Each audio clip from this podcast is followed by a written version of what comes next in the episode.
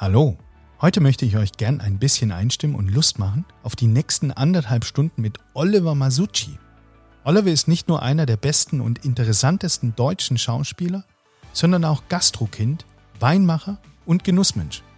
Seine Heimat ist die Küche, sagt er. Wir haben Oliver auf Mallorca getroffen und über die Welt des Films gesprochen, wie es dort backstage läuft, wie das Catering organisiert ist und wie für ihn die Chancen stehen, dass für den nächsten Film Quentin Tarantino anruft. Realistisch wäre für uns, und das wäre auch der Wunsch von Oliver, dass er der nächste Bösewicht in James Bond wird. Oliver hat uns von seiner Liebe zum Wein erzählt und seine Lieblingsrestaurants auf Mallorca verraten. Spannend zudem, was er früher einmal mit den Tageseinnahmen aus Papas Restaurant alles angestellt hat.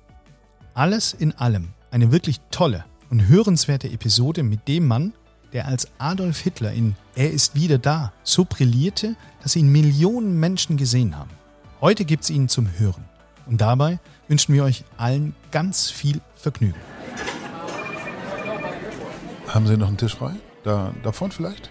Aber gern. Ja, super. Da können wir ja loslegen. Mit Tisch für drei. Der genussverliebte Podcast von Chefs Kulinarien.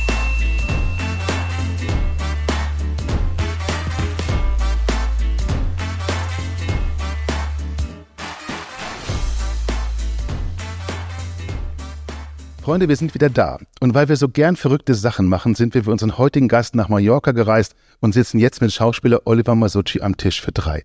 Herzlich willkommen, lieber Olli. Hallo. So ein paar Tage Workation, lieber Matthias, das hat doch was, oder? Ja, ein paar Tage ist lustig. Äh, bei mir waren es nur ein paar Stunden, aber ich bin halt auch kein Unternehmer und kann halt mich. einfach der Fehler der Reiseplanung bei dir. Ja, genau, genau und absolut. Aber es ist wirklich herrlich hier. Äh, Ich habe die Sonne gestern ganz kurz noch genossen. Ich habe das tolle Hotel hier äh, auch erleben dürfen, Olli. Aber worum geht es heute eigentlich in der Folge mit dem Wahlmalokiner Oliver? Ich glaube, Wahlmalekiner kann man sagen, wobei auch Wahlschweizer, Wahlgrieche, aber das mit der Frage der Heimat klären wir vielleicht nachher noch, lieber Olli. Wir werden über die Liebe zu Mallorca sprechen, über die Definition von Genuss, über die besten Filme aller Zeiten und das, was in den Kulissen alles abgeht. Aber erstmal gibt's die Werbung, weil ein bisschen was müssen wir ja auch verdienen. Ja, Freunde, die Grillsaison ist ja in vollem Gange. Aber schmackhafte, pflanzenbasierte Alternativen zu Wurstprodukten zu finden, das kann echt eine Herausforderung sein. Mit der Garden Gourmet Sensational Sausage hat Nestle Professional jetzt ein Bratwurstersatzprodukt auf den Markt gebracht, das es geschmacklich wirklich in sich hat und keine Wünsche offen lässt. Die Sensational Sausage ist 100% pflanzlich, basiert auf Soja-Eiweiß und zeichnet sich durch einen hohen Proteingehalt aus. Auf tierische Bestandteile wird dagegen natürlich komplett verzichtet. Zusätzlich ist sie gluten- und laktosefrei und verdient sich damit die Nutri-Score A. Die vegane Alternative steht der originalen Bratwurst in nichts nach. Denn ein knackiger Biss und ein saftiges, würziges Brät dürften die Herzen von Wurstfans wirklich höher schlagen lassen. Klassisch im Brötchen mit Senf, pur zur Kartoffelbrei und Soße oder auch als Currywurst, die Sensational Sausage ist immer ein Genuss. Doch das ist noch nicht alles. Denn mit der Bratwurstalternative lassen sich nicht nur zahlreiche vegetarische und vegane Gerichte zubereiten, sondern auch für außergewöhnliche Kreationen lässt die Sensational Sausage viel Spielraum. Unser Tipp? Entdecke jetzt die köstliche Vielfalt von Garden Gourmet auf www.nestle-professional.de. Olli, wir starten mit dem Schlussrambo am Anfang. Ähm, Das sind kurze Fragen, kurze Antworten, damit die Hörer dich einfach ein bisschen kennenlernen. Okay. Denk mal an die berühmte einsame Insel. Was würdest du mitnehmen? Ähm, eine Flasche Wein. Nur eine? Kurzer Aufenthalt, Am oder? besten eine ganze Palette, aber wie soll ich die tragen? Schraubverschluss? Ähm, das ist eigentlich egal. Schraubverschluss bei Weißwein, einen, ähm, einen guten Korken äh, bei einem Rotwein. Einen Öffner habe ich immer dabei. Ah, okay. Ich reise Ja. grundsätzlich mit Öffner. Ich habe sogar das kleine Messerchen an dem Öffner abgemacht, damit ich dann äh, das ins Flugzeug mitnehmen kann, weil ich grundsätzlich eigentlich nur mit äh, Reisegepäck reise. Also ich habe immer so einen kleinen Koffer und einen Rucksack. Das Hab ich übrigens- selbst wenn ich drei Monate unterwegs bin. Habe ich übrigens auch. Also einen Korkenzieher im ähm, Kulturbeutel habe ich auch dabei. Du auch, Matthias? Noch nicht. Noch nicht? nee, Aber also das, das Schlimmste ist, wenn du in ein Hotelzimmer eincheckst und ich bin weltweit unterwegs und äh, dann hast du eine Flasche Wein äh, dir geholt und dann findest du keinen Öffner. Dann, und am Ende drückst du das Ding Oh. äh, in die Flasche. Das ist, äh, da schäme ich mich immer so. Oliver, wie sieht für dich ein perfekter Tag aus? Ein perfekter Tag sieht aus, ähm, indem du, indem ich mich überwinde, früh aufzustehen und aufs Fahrrad zu steigen. Und was ich zum Beispiel gestern gemacht habe. Und dann, äh, gestern bin ich vier Stunden Fahrrad gefahren. Ja, oben auf das Kloster San Salvador. Mhm. Ja. dann kommst du um zehn, wir, elf nach Hause und hast schon das erledigt, was du für deinen Körper tun solltest. So. Und dann kann eigentlich kommen, was will, das, dann wird der Tag perfekt. Dann, dann esse ich nichts bis zum äh, späten Nachmittag und öffne dann um 18 Uhr eine Flasche Weißwein. Ganz eiskalt. ja, und dann groove ich mich so in den Abend ein. So, und dann äh, führe ich noch ein paar Telefonate oder, oder am besten ist, am Abend kommen dann Freunde vorbei, so 18, 19 Uhr. Und ich fange dann an zu kochen. Ich koche wahnsinnig gerne. Bin auch in der Gastronomie groß geworden, in einem italienischen Restaurant oder nicht nur einen. Mein Vater, äh, Vater hatte drei, meine beiden Eltern sogar. Und, ähm, und dann fange ich an so zu kochen und Dinge herzustellen. Ich stelle gern her. Das ist so das, was ich am liebsten mache. Abseits der Schauspielerei. Damit ist eigentlich die zweite Frage, die, die jetzt kommen sollte, schon beantwortet. Frühaufsteher oder Nachteule? Eigentlich Nachteule, oder? Ähm, ja, also äh, es sollte ein Gelage sein, ne, am Ende. Also wenn, es sollte ein Gelage sein und es sollte lange gehen in der Regel, ja. Und außerdem, bei mir ist es so, einer meiner positiven Skills ist, ich kann aus Alkohol immer nur das Positive rausziehen. Das, äh, meine Freundin sagt immer, ich bin ähm, äh, du ziehst auch die letzte Energie noch aus dem Wein heraus, ja. Okay. Und dann, äh, also mich, äh, mich weckt das auf. Ich werde dann immer agiler und. Aber du fährst dann nur alle zwei Tage Fahrrad oder dann am nächsten Tag nach dem Gelage gleich nee, wieder? dann musst du, dann musst du. Das ist, da musst du, dann, dann, ist, dann ist die Überwindung, äh, dann musst du dich überwinden. Das ist, deswegen habe ich das eben gesagt, überwinden, ja. Dann, okay. äh, weil dann ist es wieder weg. So, ich trinke aber auch nicht jeden Tag. Das würde ich auch nicht machen. Worüber kannst du lachen? Ach, über ziemlich viele böse Sachen. Es gibt ganz tolle Tierwitze, über die ich lachen kann, ja. Und, ähm, und es gibt, ähm, über mich selber kann ich, äh, kann ich oft lachen, wie über die Menschen, wie absurd sie sind, über, über die Absurdität meiner selbst. Und ähm, über politisch unkorrekte Witze kann ich auch ganz gern, ganz gern lachen. Okay. Was machst du, obwohl es eigentlich total unvernünftig ist? Ich weiß es nicht. Ich, ich, ich mache nichts Unvernünftiges eigentlich. Das war gelogen, aber lassen wir einfach mal gelten, würde ich sagen. nichts. Ich fliege halt durch die Gegend, ne? Das, das finden viele als unvernünftig, aber für mich ist es halt elementar wichtig, weil sonst kann ich meinen Beruf nicht machen, weil ich nie da äh, arbeite, wo ich wohne. So ist es halt bei mir. So kann ja nicht jeder eine Festanstellung haben. Auch wenn das die Staatsreligion ist in Deutschland. Ich merke schon, da, da kommt heute was mit. Äh, wo bist du öfter? Im Theater oder im Kino? Ähm, im Kino mittlerweile. Ich war aber lange am Theater. Ne? Ich war, ja, ich habe 30 Jahre war ich im Theater, bis ich, äh, ich habe mit zwölf angefangen Theater zu spielen auf allen großen Bühnen Deutschlands und ähm, bin dann ab mit 44 dann den den Film gedreht. Er ist wieder da und äh, seitdem bin ich im Kino, mehr im Kino. Aber ich bin immer gern ins Kino gegangen. Nur ich war definitiv ähm, zeitlich mehr im Theater, weil mhm. ich einfach da mein mein Tag, mein Leben verbracht habe. Wenn du im Kino bist, guckst du Abspende oder bist du einer von denen, die nach der letzten Szene sofort aufspringen und rausgehen? Wenn der Film schlecht war, gehe ich sofort weg oder schon, wenn der Film schlecht ist, gehe ich manchmal schon vor der letzten Szene. Aber ich gehe gern rein. Ähm, in der Regel suche ich sie aber so aus, dass ich dann sitzen bleibe und wirklich bis zum Abspann gucke. Hat auch damit was zu tun, dass ich natürlich teilweise die Leute kenne, die hinten im Abstand vorkommen. Da will man gucken, wer wo mitgemacht hat. So, aber wenn der Film gut ist, willst du den Abspann sehen und willst ihn auch nochmal so nachklingen lassen, weil man eigentlich äh, sich noch gar nicht so trennen möchte äh, äh, vom, vom Film. Das ist ja eine Illusionswelt, die da geschieht. Und wenn es gut funktioniert, dann, dann ist diese Illusion mal so ein bisschen, muss so ein bisschen rauskommen. So, dafür ist der mhm. Abspann eigentlich ganz gut. Es stört mich im Fernsehen massiv, dass die ähm, Abspende nicht gezeigt werden. Das, ich finde find es furchtbar, wenn der Film zu Ende ist und gleich die Werbung einsetzt. Das ist ähm, ja oder auch das Licht angeht dann, ne? Es haut dich einfach raus. Das haut ja. dich einfach mhm. so raus und dann, dann ist, also man muss so, also ich würde, wenn ich beim Fernsehen einen Film schaue, schalte ich sofort ab, wenn der Film fertig ist. Mhm. Aber ich schaue grundsätzlich eigentlich keine Filme mit Werbung. Okay. Siehst du deine eigenen Filme gerne an? Ja, die sind ja gut. Wie, Wie oft hast du erst wieder da gesehen? Ja, ja, also wer, wer mich mag, das ist, der kann sagen, der kann, der kann sagen, dass er qualitätsbewusst ist. er ist wieder da, habe ich, ich, ich schaue die nicht ständig, aber ich äh, schaue die immer wieder mal mit Regisseuren an oder äh, wenn, wenn, äh, ich schaue sie ganz gern, ich zeige sie mal ganz gern Leuten so, ich jetzt selber tue ich, tue ich sie nicht schauen. Ähm, ich komme, ich muss jetzt Filme schauen, weil ich ein Demoband zusammenschneiden muss für die Amerikaner und die wollen das. Ich bin sonst immer damit, ohne damit ausgekommen. Und, ähm, äh, und ich, das tut, fällt mir wahnsinnig schwer. Aber jetzt mal, ich habe zum Beispiel mit Roman Polanski gearbeitet, da haben wir, dem habe ich dann nochmal, ähm, äh, er ist wieder da gezeigt, weil der den so lustig fand als Jude. Ähm, das, äh, der hat da den absoluten Humor für gehabt und ähm, sich wahnsinnig kaputt gelacht. Ähm, aber ich zeige sie dann eher, wenn Leute interessiert sind. So, ne? Dann macht man so ein Screening. Was steht auf deiner persönlichen Bucketlist noch ganz oben? Was willst du unbedingt noch machen oder erreichen? Also es gibt zu erreichen gibt es noch unglaublich viel. Es äh, hört ja nicht auf. Das Leben muss ja irgendwie ein Wettkampf bleiben, sonst wird es ja langweilig. Also, also das, es ja, aber was wäre denn so ein Beispiel für das, was du noch erreichen willst? Da gibt es bestimmt noch äh, tolle Regisseure, mit denen du arbeiten kannst, große Filme, noch größere Filme und noch größere Filme. Ridley Scott zum Beispiel. Ridley Scott, ja, das wäre ganz schön, ja. Was würde denn da anstehen, jetzt nur mal rein theoretisch gefragt? Äh, ein Film.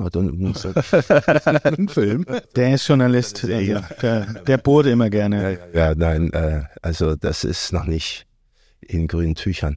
Ähm, nee, aber ja, da gibt's, da gibt's einiges. Ne? Also da gibt's wirklich, es gibt wirklich einige Regisseure. Ich meine, Tarantino dreht nur noch einen Film, äh, behauptet er. Da wird's dann schwierig, aber vielleicht ist ja auch nicht unmöglich, aber ich würde vor allem, ich habe gerade das Kapitänspatent gemacht und für See und Binnen und ähm, äh, würde ganz gern noch mit einem äh, mit einem mit einem Schiff mal ein halbes Jahr äh, durch die Gegend fahren. Das kann ich gut das verstehen, ja. Ich, das ist in jedem Fall, äh, steht das jetzt in den nächsten zwei, drei Jahren an. Segeln oder Motor? Es ist mir eigentlich, kommt drauf an, wo du hin willst, würde ich sagen. Ja. So, ne? Ähm, kommt drauf an, wo du hin willst. Aber erstmal, ähm, ich, ich überlege gerade nach einer, nach so einer also ich muss jetzt keine Yacht haben, so, so eine Pornostar-Yacht oder so eine Formel-1-Star-Yacht. So eine Meeresvagabunden ja, sowas, sowas, so ne? Ding, was, ja. äh, was, Und mit was, genügend Kapazität für Weinlagerung. Ja, eine ja, Flasche für die einsame Insel, haben wir ja gehört. Das schafft, das schafft, ja? Das schafft ein Schiff. Ja, ja, das ist easy. einige mitnehmen. In der Bilge ist immer Platz. Fassweise. So, also das ist auf jeden Fall noch was und ähm, ein paar Berge möchte ich noch besteigen. So, also müssen keine großen sein, aber ich bin, bin, ich bin, bin ja in der Schweiz auch viel und äh, in Österreich äh, habe ich viel gelebt. Also ich gehe gerne auf Berge und da, äh, also so, solange, solange es klappt, muss man da hoch. Zu deinem perfekten Tag, wenn du dann abends 18 Uhr so das Kochen beginnst, gibt es ein Lieblingsgericht, was du gerne auch dann für deine Freunde, für deine Liebsten kochst? Es gibt so viele Lieblingsgerichte, so, aber ähm, also was ich, ich koche meistens italienisch, weil ich halt aus der äh, italienischen Küche komme und das äh, und auch finde, dass das die beste der Welt ist. Also einer meiner Lieblingsgerichte ist das Piccata Pizzaiola. Das ist eine Kalbsfleischscheibe mit, ähm, die ist äh, einmal gemehlt und dann in, in Butter angebraten und dann kommt da, äh, kommen da Oliven und Kapern dazu und äh, Tomatensauce und viel Oregano, Pfeffer, Salz und äh, fertig. Lecker. Und dazu eine Polenta oder eine, eine angebratene Polenta oder ein Blattspinat und ein paar Nudeln. Weil die Soße eh schon kommt, so das äh, verbindet sich da mit so einer, mit so, also mit so einem paar Tagliatelle. Ich mache zum Beispiel auch gern Pasta selber. Ja, also ich stelle alles gern selber, auch das Brot. So dazu. Das ist, das ist so einer meiner Lieblingsgerichte. Gerade jetzt im Sommer habe ich ähm, ein neues Gericht gemacht mit, ähm, äh, mit Artischocken weil ich im Garten Artischocken hatte und dann habe ich Artischockenherzen geschnitten, habe die mit Knoblauch und, ähm, und, und, und Olivenöl und ähm, Petersilie und äh, Basilikum angeschwitzt und dann äh, auch mit Tagliatelle mhm. zusammen. Mit ein bisschen, mit so ein bisschen Weißwein. Brauchst ein bisschen Butter, damit der Weißwein ein bisschen meliert so und dann ähm, mhm. äh, mit so einer Weißwein-Artischockensoße fantastisch und dann frischen Parmesan da drüber reiben. Lecker. Bei der italienischen Küche ist eigentlich relativ einfach, weil du, du brauchst halt gute Zutaten. Das ist das Wichtigste. Die guten, die besten Zutaten behalten die Italiener sowieso für sich. Die kommen gar nicht in den Handel, glaube ich, immer. Das ist hm. das Allerbeste, wächst da zu Hause hinten am Garten auf dem Feld.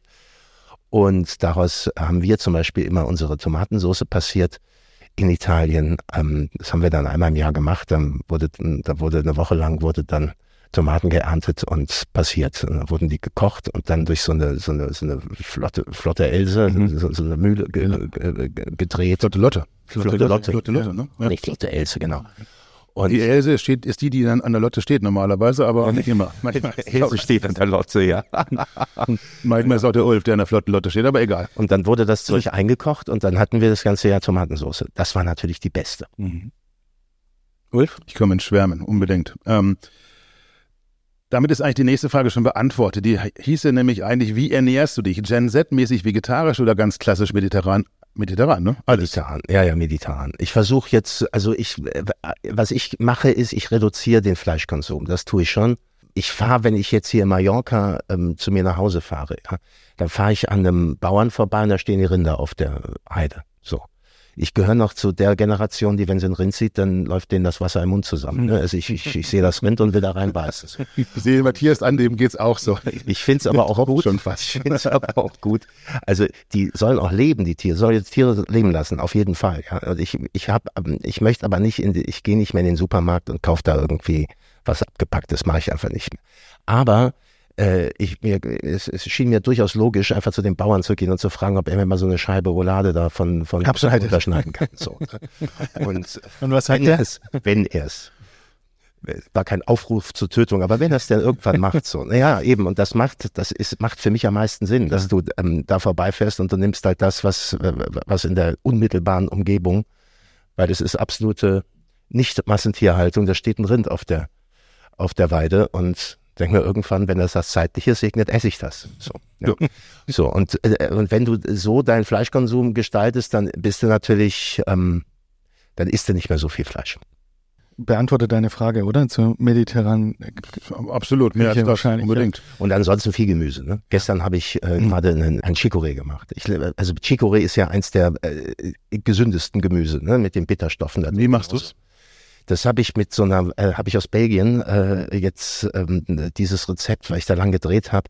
Die haben es mit einer Bechamel-Soße übergossen und dann äh, Gebacken, oder? Und dann gebacken. Ja. Das, ist, das ist fantastisch. Oh, das heißt da ein Liebe. Ich lieb's gegrillt. Also gegrillt, einfach die, den, den, den Chicorée grillen, schönes Dressing oben drüber als gegrillten Salat, mega gut. Fantastisch. Vor allem dieser, da ist halt wirklich was drin. Ne? Ja. Du hast also die besten Salate sind eigentlich Chicorée, der Radicchio, also alle Bittersalate, den, der, der, der Rucola, der Feldsalat, da ist noch was drin. Und ähm, eigentlich sind das so, das und Endivie. Ne? Das ist aber auch ein Bittersalat. Ja. Endivie liebe ich auch. Was war das größte Trinkgeld, das du je gegeben hast und warum? Ich gebe nicht übermäßig viel Trinkgeld, aber ähm, ich würde sagen, ich habe mal so, ich 150 Euro habe ich mal gegeben, ja, weil wir sehr gut bedient worden sind, waren aber auch viele Leute. Und weil gut bedient und weil lecker essen und weil einfach schöner Abend? Nee, aber mu- nee, muss ja auch, also das muss ja auch die Leistung stimmen. So. Mhm. Also in Berlin zum Beispiel, da gibst du oft nicht viel Trinkgeld, weil die Leute einfach ähm, schäbig bedienen. So, ne? Da ähm, gehe ich dann nur noch zu den Leuten, wo ich weiß, hier werde ich gut bedient. So, dann gebe ich wieder Trinkgeld. Aber ich war ja selber lange Kellner und ähm, zu viel Trinkgeld finde ich ähm, abwertend. So, das, also too much ist so, so mit Geld um sich schmeißen. Du bist ja nicht der Leibeigene eines äh, eines, eines Gastes. Ja, aber was ist zu viel? Ich meine, weißt du, ich erlebe das ja auch oft. Du gehst irgendwo hin mit einer, und siehst jemanden bezahlen und dann sagt der Kellner, okay, es ist 19,70 Euro. Dann sagt er, ja, 20 Euro stimmt so. geht 30 Cent. Jetzt fast, fast Pfennig gesagt, ja. Das ist das ist doch kein ja. Trinkgeld. Das ist doch, das ist doch pervers. Das Auch, ist sehr oder? deutsch, ja. Ja. Das muss ich auch sagen. Also ich, ich habe das, ähm, ich habe als Kellner mal, mein höchstes Trinkgeld waren, glaube ich, 50 Mark damals, ja. Aber ich habe gut vom Trinkgeld gelebt. Also wenn jeder 5 Mark damals gegeben hat, war das, war das für mich mega, ja.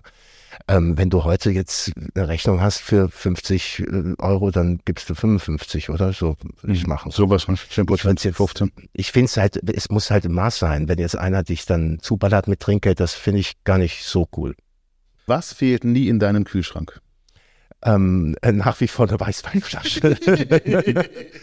ich, äh, aber ich muss jetzt einen äh, zweiten, zweiten Kühlschrank anschaffen, weil mich das total nervt, das äh, Getränke und Essen in einem äh, im, im gleichen Gefäß aufzubewahren.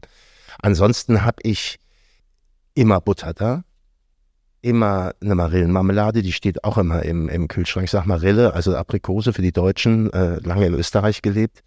Ähm, ich habe immer einen Schafskäse drin, der hält sich lange. Ein Quark hält sich auch lange, so, weil ich mag Quark ganz gerne ähm, äh, und, und auch einen, ein griechisches Joghurt, weil ich damit allerlei, allerlei mache und Gemüse ist immer drin. Was ist für dich Genuss? Boah, das ist aber eine schwierige, eine schwierige Frage. Ja, durch die müssen ja alle durch. Also du bist nicht alleine. Ähm, Genuss ist, ähm, wenn ich etwas tue, was dazu führt, dass es mir nachher gut geht. Wenn es dir nachher gut geht. Okay, das ist dehnbar ähm, und äh, eigentlich auch genau richtig. Dann geht's dir äh, nach meiner Einschätzung ganz oft gut. Ich kenne auch Genüsse, bei denen es einem danach nicht so gut geht. Die sind aber im Moment auch schön. Also wenn es dann nicht eine Flasche Weißwein ist, sondern vielleicht zwei, gibt es ja dann auch Genüsse mit Folgen. Aber gut, das vielleicht nur am Rande. Also, es kommt darauf an, wie gut du trainiert bist. So, das ist ja, für Training ist alles. Ne? Also Genuss ist, ja doch, wenn es einem gut geht, das, ähm, ich, ich genieße auch das Leben. Also man kann ja sagen, ich genieße das Leben. Und ich, man Ja. sollte, ich, ich möchte, äh, ich möchte eigentlich ähm, äh, nicht leiden durchs Leben laufen. Ja, wenn ich jetzt den Berg da hochfahre mit dem Fahrrad, dann leidest du natürlich auch daran, aber gleichzeitig genießt du nachher das Gefühl. Also manche Sachen muss man sich halt erarbeiten, damit es dann nachher, damit es einem dann nachher gut geht. Aber Genuss ist, das Leben ist ein Genuss. Ja, und man sollte es zumindest so leben, dass man möglichst viel genießt im Leben. Mhm. Das ist eine schöne Überleitung vom Berg äh, auf Mallorca, vom Genuss mal abzuspringen in das erste größere Thema. Wie, wie viel Zeit verbringst du im Jahr auf Mallorca? Sehr unterschiedlich. Das hängt davon ab, wie ich arbeite. Ich habe im letzten Jahr ähm, 15 Monate gedreht in 12 Monaten. Also so äh, war es gefühlt. Da war ich äh, Du hast 15 Monate in 12 ein Monaten. Jahr, 12 Monate, äh, 15 Monate gedreht. Das, das hörte einfach nicht mehr auf. Und das äh, ging dann ins nächste Jahr rein. Dann habe ich mir vorgenommen, ich bin da. Und dann konnte ich nicht, weil du irgendwann ja auch die, die äh, Sachen promoten musst und dann kommt das, das Dubbing, das ADR, also die Synchronisierung, dann kommt die PR und ähm, äh, dann wird was nachgedreht und äh, dann zog sich das immer weiter. Da war ich relativ wenig hier. Ich glaube, im letzten Jahr war ich gerade mal drei Wochen hier. In diesem Jahr bin ich schon seit zwei Monaten hier. Das ist jetzt, und jetzt geht's bald wieder, wieder los bei mir. Aber das war, das war toll. Jetzt. Wenn dich ein guter Freund nach Tipps für die Insel fragen würde, was würdest du ihm raten? Wo sollte er hin? Oh, das ist äh, in jedem Fall die, die Nordküste oben abfahren, ne? also die, äh, die, die, die, die Berge, Andratsch äh, vorbeifahren, gar nicht angucken, einfach vorbeifahren. Das, äh, da würde ich jetzt nicht unbedingt hinfahren. Ähm, Deja natürlich, äh, Soyer, Der ja ist wunderschön, ja. Valdemosa, ähm, Santani kann man machen, braucht man nicht. Aber die Kala ist gut. Und ansonsten ins Landesinnere. Ich würde einfach, ich würde einfach sagen, nimm dir ein Fahrrad oder ein, ein, Moped oder ein kleines Auto und dann fährst du einfach durch die Insel die kleinen Straßen. Weil das ist das, was ich im Moment am liebsten mache, ist mit dem Fahrrad äh, durch die kleinen Straßen, Gassen zu fahren. Ich fahre immer nach Hause jetzt immer einen anderen Weg, um äh, diese Insel kennenzulernen. Und da empfindet man, das ist halt so vielfältig hier, ähm, wie auch die Vegetation sich dann so schön ändert, je mehr, je höher du kommst. Ne? Und es gibt wahnsinnig tolle Buchten. Aber ähm, ich, das würde ich sagen. Ich würde sagen, äh, entdecke für dich selber die Insel. Entdecke sie, weil die ist, da ist wahnsinnig viel zu entdecken. Und was würdest du dem Freund von Ulf raten, was er unbedingt meiden sollte, nicht zu tun? Und warum? Ja, also du musst jetzt nicht unbedingt an Ballermann fahren. Ne? Mhm. Also ich muss sagen, ich war da jetzt zum ersten Mal. Äh, ich war, ich bin seit 20 Jahren auf der Insel, weil meine Tochter ist hier geboren. Und die lebt auch hier und wir sitzen gerade im, im Hotel des Opas. Ja. Und ähm, ich kenne die Insel seit Ewigkeiten. Ich habe das, ich habe diese Ecke immer gemieden. Ich war dann ähm, einmal da, weil ich nachts noch was zu essen haben wollte und das einzige, ich bin, glaube ich, gelandet um äh, halb zwei oder so. Es war einfach, ähm, der Flug war wahnsinnig verspätet und ich hatte noch Hunger, weil ich ewig nichts gegessen hatte und bin dann äh, in der Schinkenstraße gelandet und habe das zum ersten Mal Der gesehen. einzige Mensch, der zum. Essen in die Schinkenstraße fährt. Hier sitzt er. schöne Frauen, aber die Kerle, die da rumliefen, den lief, also da, den lief der Schaum des Biers noch aus dem Mund. Und das war, das war schon ein, äh, ein kruder Anblick.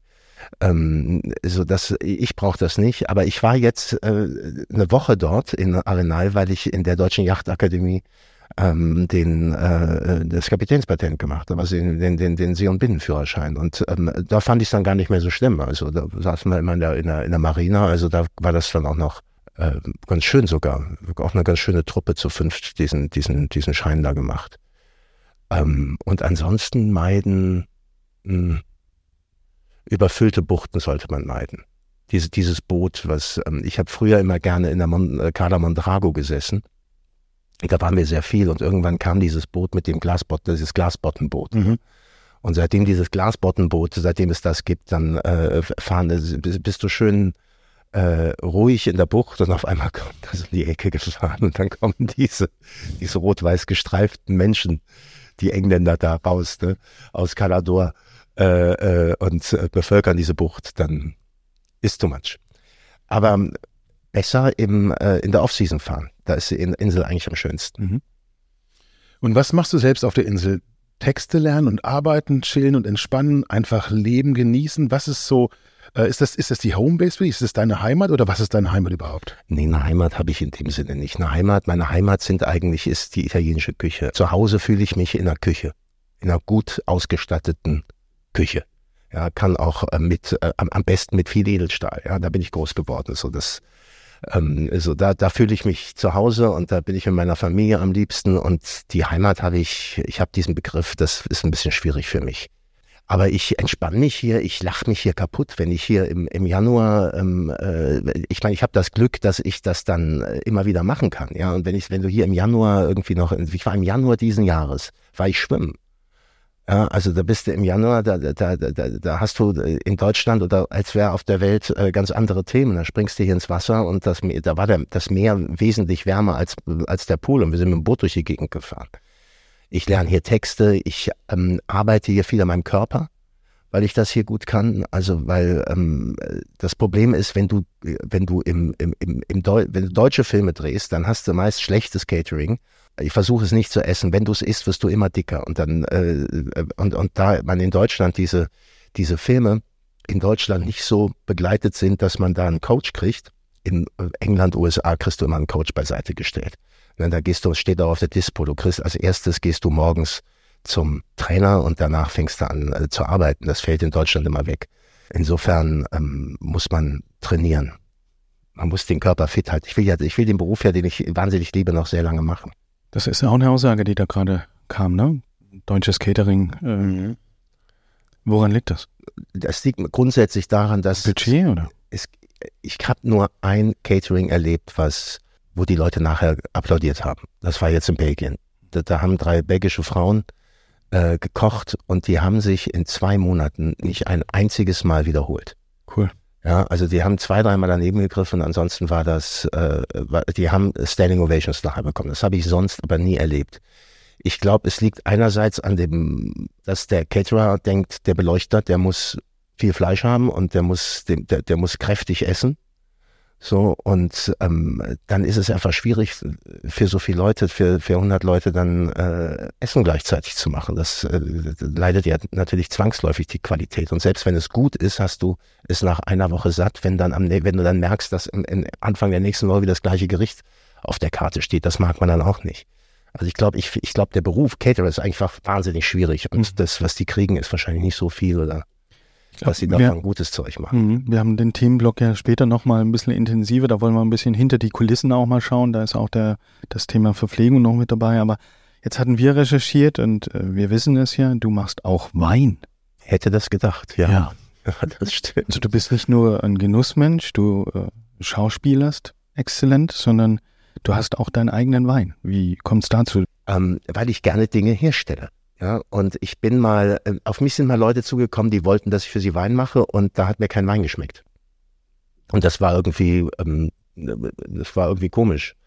So, und, ähm, und dann habe ich mir irgendwann, fand die Idee aber gut. Ich fand die Idee gut, mit ähm, einem Winzer zusammen Wein herzustellen. Dann habe ich mir einen Winzer gesucht, ähm, dessen Produkt mir gefällt, so, und ähm, äh, mit dem ich, mit dem ich auch dran arbeiten kann, das zu, äh, zu verbessern.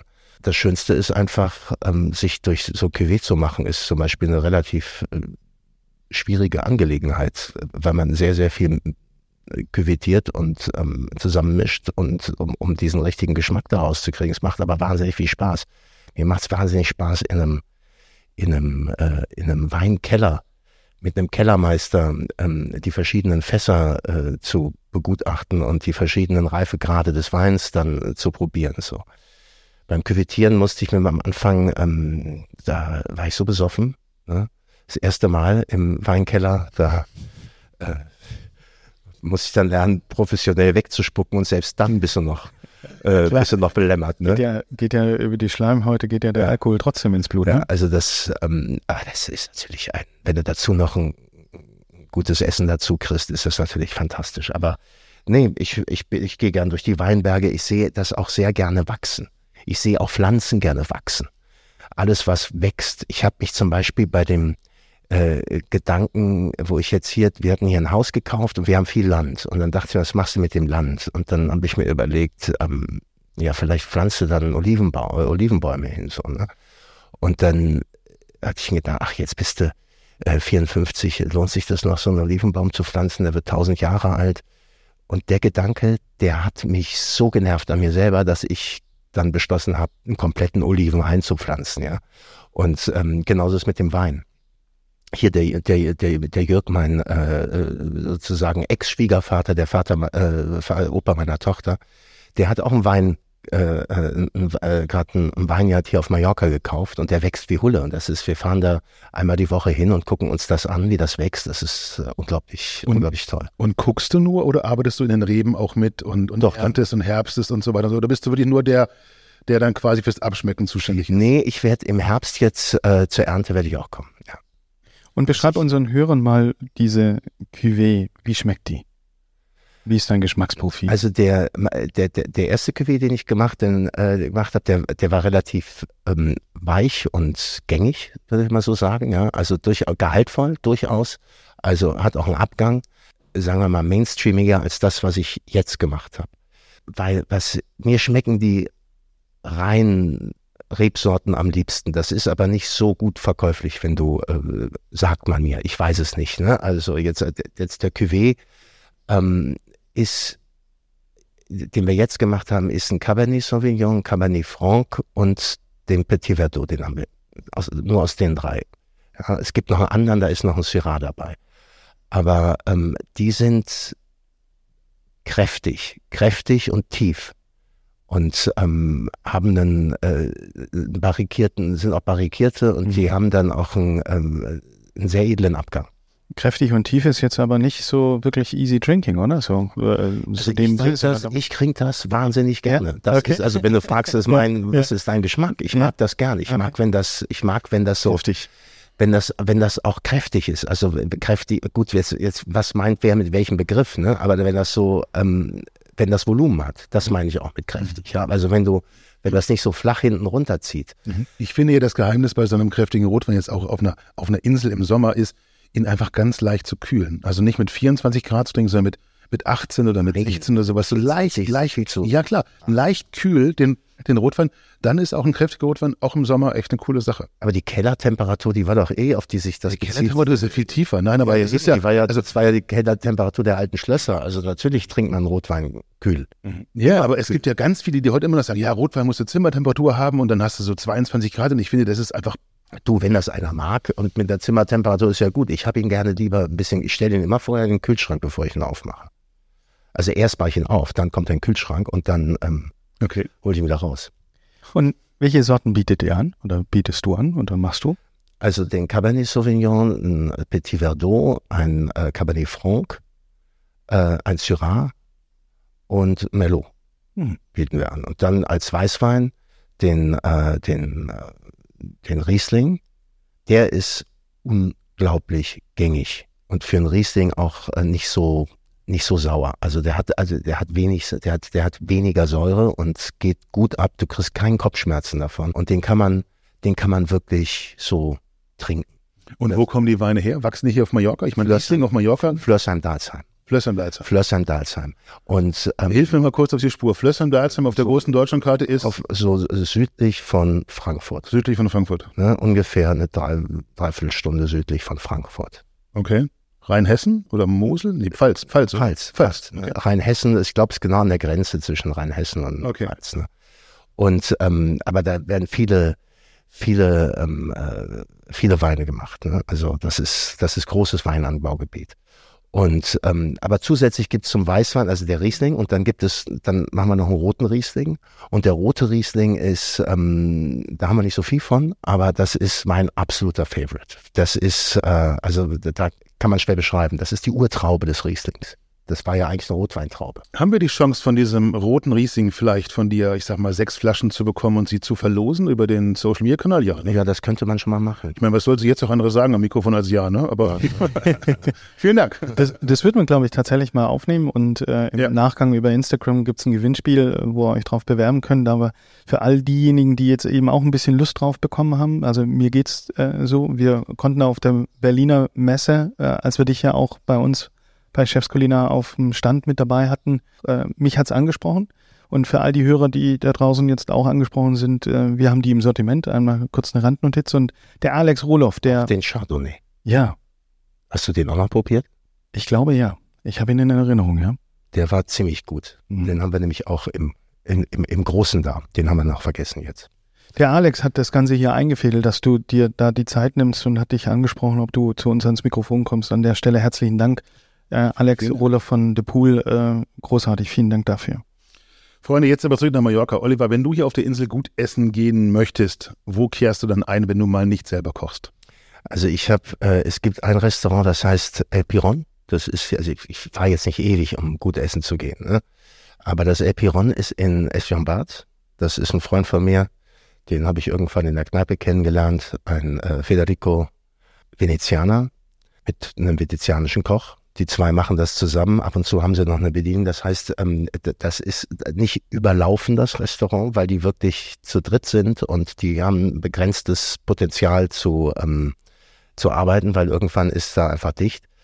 Dann können die nicht mehr. Ähm, aber fantastisch venezianische Küche, ja.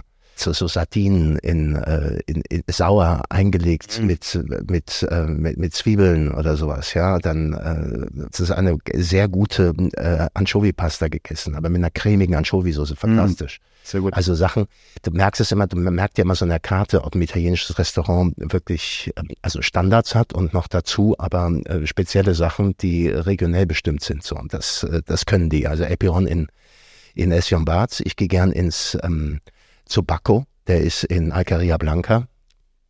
Äh, Den habe ich kennengelernt, als meine Tochter hier geboren wurde, wurde sein Sohn auch gerade zwei Tage später geboren. Und wir saßen mit diesen Babys irgendwo auf einer Feier nebeneinander vor ähm, 19 Jahren. Und ähm, äh, dessen Restaurant, also das ist ein bisschen Rock'n'Roll, aber fantastischste italienische Küche. Ich würde sogar sagen, das beste italienische Restaurant der ganzen Insel. Und ähm, dann gibt's in Casconcos das, ähm, das äh, Calmel, äh, Gebrauchsrestaurant. Da bin ich immer wahnsinnig gerne. Es sind, es, aber es sind viele Leute. Gebrauchsrestaurant. Ja, Gebrauchsrestaurant. Gebrauchsrestaurant. So für jeden Tag, oder wie? Ja, da kannst du jeden Tag hingehen und die Preise sind sehr, sehr vernünftig. Die machen wirklich, die machen viel, die sind, äh, die sind äh, durchgängig ganze Jahreszeit offen, auch immer gut besucht und ähm, haben eine internationale Küche, eine spanische Küche und haben sogar einen, ähm, äh, zwei japanische Köche da, die fantastisches ähm, äh, Sushi machen und auch ein peruanisches Sashimi. Ne? Also das ist, das ist cool und da gibt's in Casconcos überhaupt ein, ein, ein sehr kleiner Ort, der hat drei gute Restaurants. Dann gibt's Ich habe ja die Meinung, dass diese Insel kulinarisch unglaublich viel zu bieten hat. Jetzt aus gastronomischer Sicht würde ich sagen, die Konkurrenz ist unglaublich groß. Es muss unglaublich schwer sein, hier zu bestehen, weil einfach so wahnsinnig viele gute Restaurants da sind. Würdest du das auch so sehen oder sagst du, hm, vielleicht eher der Einzeleindruck? Also ich habe lang gebraucht, bis ich gute italienische Restaurants gefunden habe. Gut, das ist auch keine italienische Insel, ne? Nee. nee, aber findest du das spanische Essen so attraktiv? Also ich war tatsächlich ähm, gestern mit einem guten Freund, dem Patrick Zielinski, im El Vasca. Galizische Küche in Palma direkt. Unglaublich Ja? mega. Muss ich unbedingt Also das gebe ich dir gerne. Mit, mit dem Spanisch, stehe mit der spanischen Küche ein bisschen auf Kriegsfuß. Also ich, ich glaube, es gibt auch viel, auch viel Kladderadatsch und auch viel Touristenkrams, aber das war mega gut und ich habe auch die Tage davor jedes Mal wirklich ein gutes Restaurant gehabt. Ich hatten Was habt ihr da gegessen?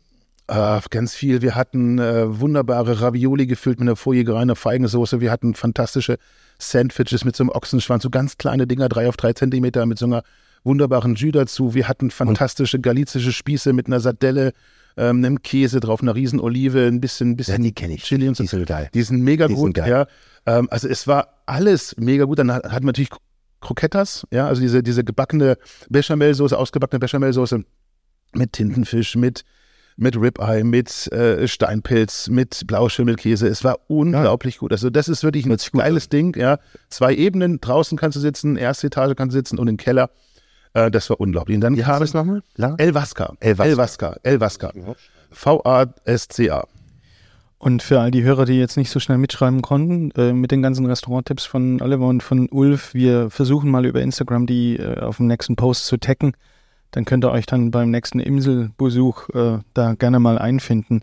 Oliver, stimmt es, dass du mit vier das Kochen gelernt hast, aber es nicht geschafft hast, diese Leidenschaft äh, deinen Kindern, deiner Tochter zu vermitteln? Nein, das stimmt nicht. Das, ähm, also Was davon stimmt nicht? Das mit vier oder nicht, nicht allen Kindern. Ne? Also die, die, die, die, die, die Kleinen sind noch zu klein zum Kochen. Die, ähm, die können, was die total gut können, ist essen. So, und auch bergeweise, ja. Also da muss ich immer aufpassen, weil ich koche wahnsinnig gut, dass ich da nicht mitesse, weil sonst äh, die, die, wachsen halt. Klar, die verdrücken eine Tonne Essen so und dann, äh, dann verteilt sich das. Und ähm, aber meine Tochter, meine, meine große Tochter, die, äh, die jetzt 18 ist, die macht jetzt quasi ein, also die macht einen, äh, die- diesen Cooking for Students Kanal, wo sie für günstiges Geld, also für, für unter 10 Euro dann zwei Hauptgerichte, eine Mahlzeit äh, herstellt, teilweise noch mit, ähm, mit einem äh, äh, mit einem Nachtisch. Und das freut sich, äh, das, das äh, freut sich großer Beliebtheit. Sehr schön.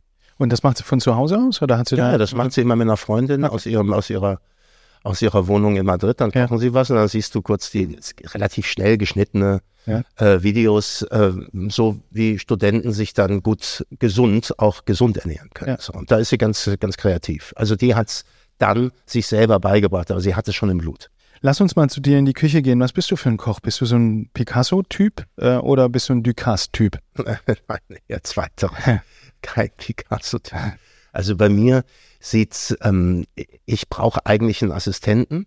ja, und jetzt ist es aber so, wenn die Leute zu dir nach Hause kommen und sagen, ähm, äh, äh, oh, kann ich helfen? Äh, sage ich immer, nee, ich will dann keine Hilfe, weil die machen nie, was ich ihnen sage, wie sie es machen sollen. Die schneiden dann die Tomaten falsch, die schneiden das anders. Ich habe halt genau im Kopf, wie es sein muss. Und dann sei es dann, aber das ist doch auch gut. Ich hatte hier, ich habe hier zum Beispiel in dem Hotel, ähm, wo das wieder eröffnet wurde, für 60 Leute gekocht. Ähm, ich glaube, zehn Gänge. Da waren wir, ich, irgendwann war Schluss, ich kam gar nicht dazu, weil dann Silvester irgendwann war das Ding zu Ende geko zu kochen, das ist die Menüfolge, ne? Und dann hatte ich so, ich habe halt hier keine Oliven gefunden, die, die, die kleinen italienischen, mir fällt der Name gerade nicht Diese ein. Tajesca. Ja, genau die. Ja. So, ähm, die, äh, die entkernt waren. Ja, ja. Die gab's Diese nur mit- angedrückten kleinen, ne? ja, Die ist, ist so. super. Und jetzt habe ich eine, äh, das habe ich eben einer meiner Lieblingsgerichte gekocht, das Picada Pizzaiola und brauchte die ähm, Endstein. Ja, ich brauchte die einfach Endstein, weil ich nicht will, dass von den 60 Leuten irgendwer einer sich einen Zahn ausbeißt aus einer Olive. Das ist mir schon passiert im Essen und beißt drauf und dann bin ich am nächsten Tag nach Frankfurt geflogen und konnte zu meinem Zahnarzt gehen. Ja. Und ähm, äh, und da habe ich dem Opa meiner Tochter gesagt, der kam rein und sagte, kann ich dir helfen? Ja, klar. Er sagte, ja klar, du kannst helfen, du kannst dir dieses Glas Oliven nehmen, es war ein großes Glas, dann kannst du da immer draufdrücken und dann tust du die zur Seite. Da geht ja schon was. Aber warum? Warum, warum soll ich das machen? Sag ich, weil ich diese Oliven jetzt entkernt brauche. Aber warum hast du die nicht entkernt gekauft? Weil es sie nicht entkernt gibt. Ja, aber das ist eine langweilige Arbeit. Aber warum, äh, äh, warum nimmst du nicht andere Oliven? Weil das die Oliven sind, die ich für das Gericht brauche. Da bist du die ganze Zeit gesagt, wenn ich jetzt diskutiere mit dir, kann ich nicht kochen. Mach es doch einfach. Aber das ist eine Arbeit für Dumme. Dann hat er zehn Dinger äh, gedrückt und das war's dann. Ja, ja dann machst du es eben selber. Ich glaube, das ist übrigens auch ein ganz großes Thema in Küchen, ja, wenn du mit deiner eigenen Ehefrau kochst zum Beispiel, ja, und solche Aufgaben verteilst, ist es, ich glaube, es sind schon ganz, ganz viele Beziehungen in Küchen gescheitert, weil man genau das hat, ja. Man hat eine klare Vorstellung, was muss gemacht werden und so, und dann hat jemand einen eigenen Kopf und schon ist das große Galama. Am besten kochen kann ich mit der Ehefrau eines Freundes. Oh, Ja, ja, die ist, weil die weiß der wirklich, das auch? Der weiß das, ja. Okay. Der, ja, ja, nein, aber wir kochen ja auch nur. wir kochen ja auch nur. Aber die macht einfach das, was zu tun ist. Und das ist ganz selten zu finden, dass du jemanden findest, der das so macht, wie du willst. Du musst ja erst mal anlernen. Und wenn du ihn dann angelernt hast, dann will er ja selber kochen. Ja, ich glaube, ich brauche die Telefonnummer. Unglaublich. Und ist das, ist das auch der Grund dann, warum du kein eigenes Restaurant betreibst? Weil das wäre ja dann jetzt die logische Konsequenz. Du weißt ganz genau, was du magst. Ähm, Du setzt es jetzt um bei Wein. Ähm, Du kochst gerne. War das nie ein Gedanke, dass du ein eigenes Restaurant machst? Wein, das geht sich mit meinem Beruf ja aus. Also wenn ich jetzt ein halbes Jahr in Amerika bin, dann wächst der Wein. Und es gibt Leute, die sich um den Wein kümmern. Und dann kommt man dann zur Ernte und ähm, nachher zum Küvetieren und, äh, und, und, und zum Vergehren und Verkosten. Äh, ein Restaurant, ich, ich, ich bin 15 Jahre im Restaurant, habe ich im Restaurant gelebt und ich weiß ja, was das für eine Arbeit ist. Und wie soll ich ein Restaurant machen, wenn ich sieben Monate oder zehn Monate im Jahr gar nicht da bin? Dann, äh, also als ich das Restaurant meines Vaters übernommen habe, dann, äh, weil der in Urlaub fuhr, die sagten damals, ähm, äh, Ollo, so hatten dann mich mal, wir fahren wir, fahren wir in die Urlaub. Sie sagte, das ist gut. Ich sage, ja, aber äh, nee, nee, wir. Du nicht, du machst den Laden. und dann war ich da anderthalb Wie alt Monate. warst du da? Da war ich 15. Okay. Da war ich da anderthalb Monate in dem Laden drin und hab den gemacht und hatte so eine, wie mein Vater, so eine Brusttasche, ne? also Hemd mit Brusttasche ähm, und da kamen immer die Einnahmen rein. Und als der dann wiederkam, waren halt, da fehlte halt einiges, ne? Weil ich bin dann halt abends immer mit dieser Brusttasche in, in die Diskothek gegangen. Also da war Schwund so. Und den Schwund hast du natürlich, wenn du nicht, äh, wenn du nicht vor Ort bist in einem Restaurant, ist da klar. Und, ähm, und dann ist es halt viel Arbeit. Einkaufen, überwachen, dass die Leute das Richtige machen, denen genau zu sagen, was sie wann wie machen müssen. Man muss ja, man braucht gutes Personal, die muss man gut behandeln. Sehr gut behandeln, ja aber auch gut ähm, äh, beobachten bei dem, was sie tun. Und dann muss man immer wieder die Qualität überprüfen ansonsten. Und dann, wenn du Leute bindest in einem Restaurant, dann bindest du die auch als Person und dann ähm, musst du auch irgendwie vor Ort sein. Und wenn du dann nicht da bist, dann geht das nicht. Und ich weiß halt, was das für eine Arbeit ist, ein Restaurant zu führen. Also insofern halte ich mich im Moment davon fern. Im Moment, sagst du ja. Also es gibt ja andere Schauspielkollegen von dir, die sind Hotelbetreiber, weil sie eben diesen Ort kreieren wollen, wo sie sich wohlfühlen, äh, dort, wo sie sich wohlfühlen, dass sie den schaffen, äh, an den Lieblingsorten, wo sie sich gerne Ja. aufhalten. Schönes Konzept, du meinst Til Schweiger jetzt. Beispielsweise, ja. Ähm, das ist ja dann auch, du hast ja eine klare Vorstellung dessen, was für dich Genuss ist, äh, was du lecker findest, was, äh, was für dich schön ist, äh, womit du dich gerne umgibst.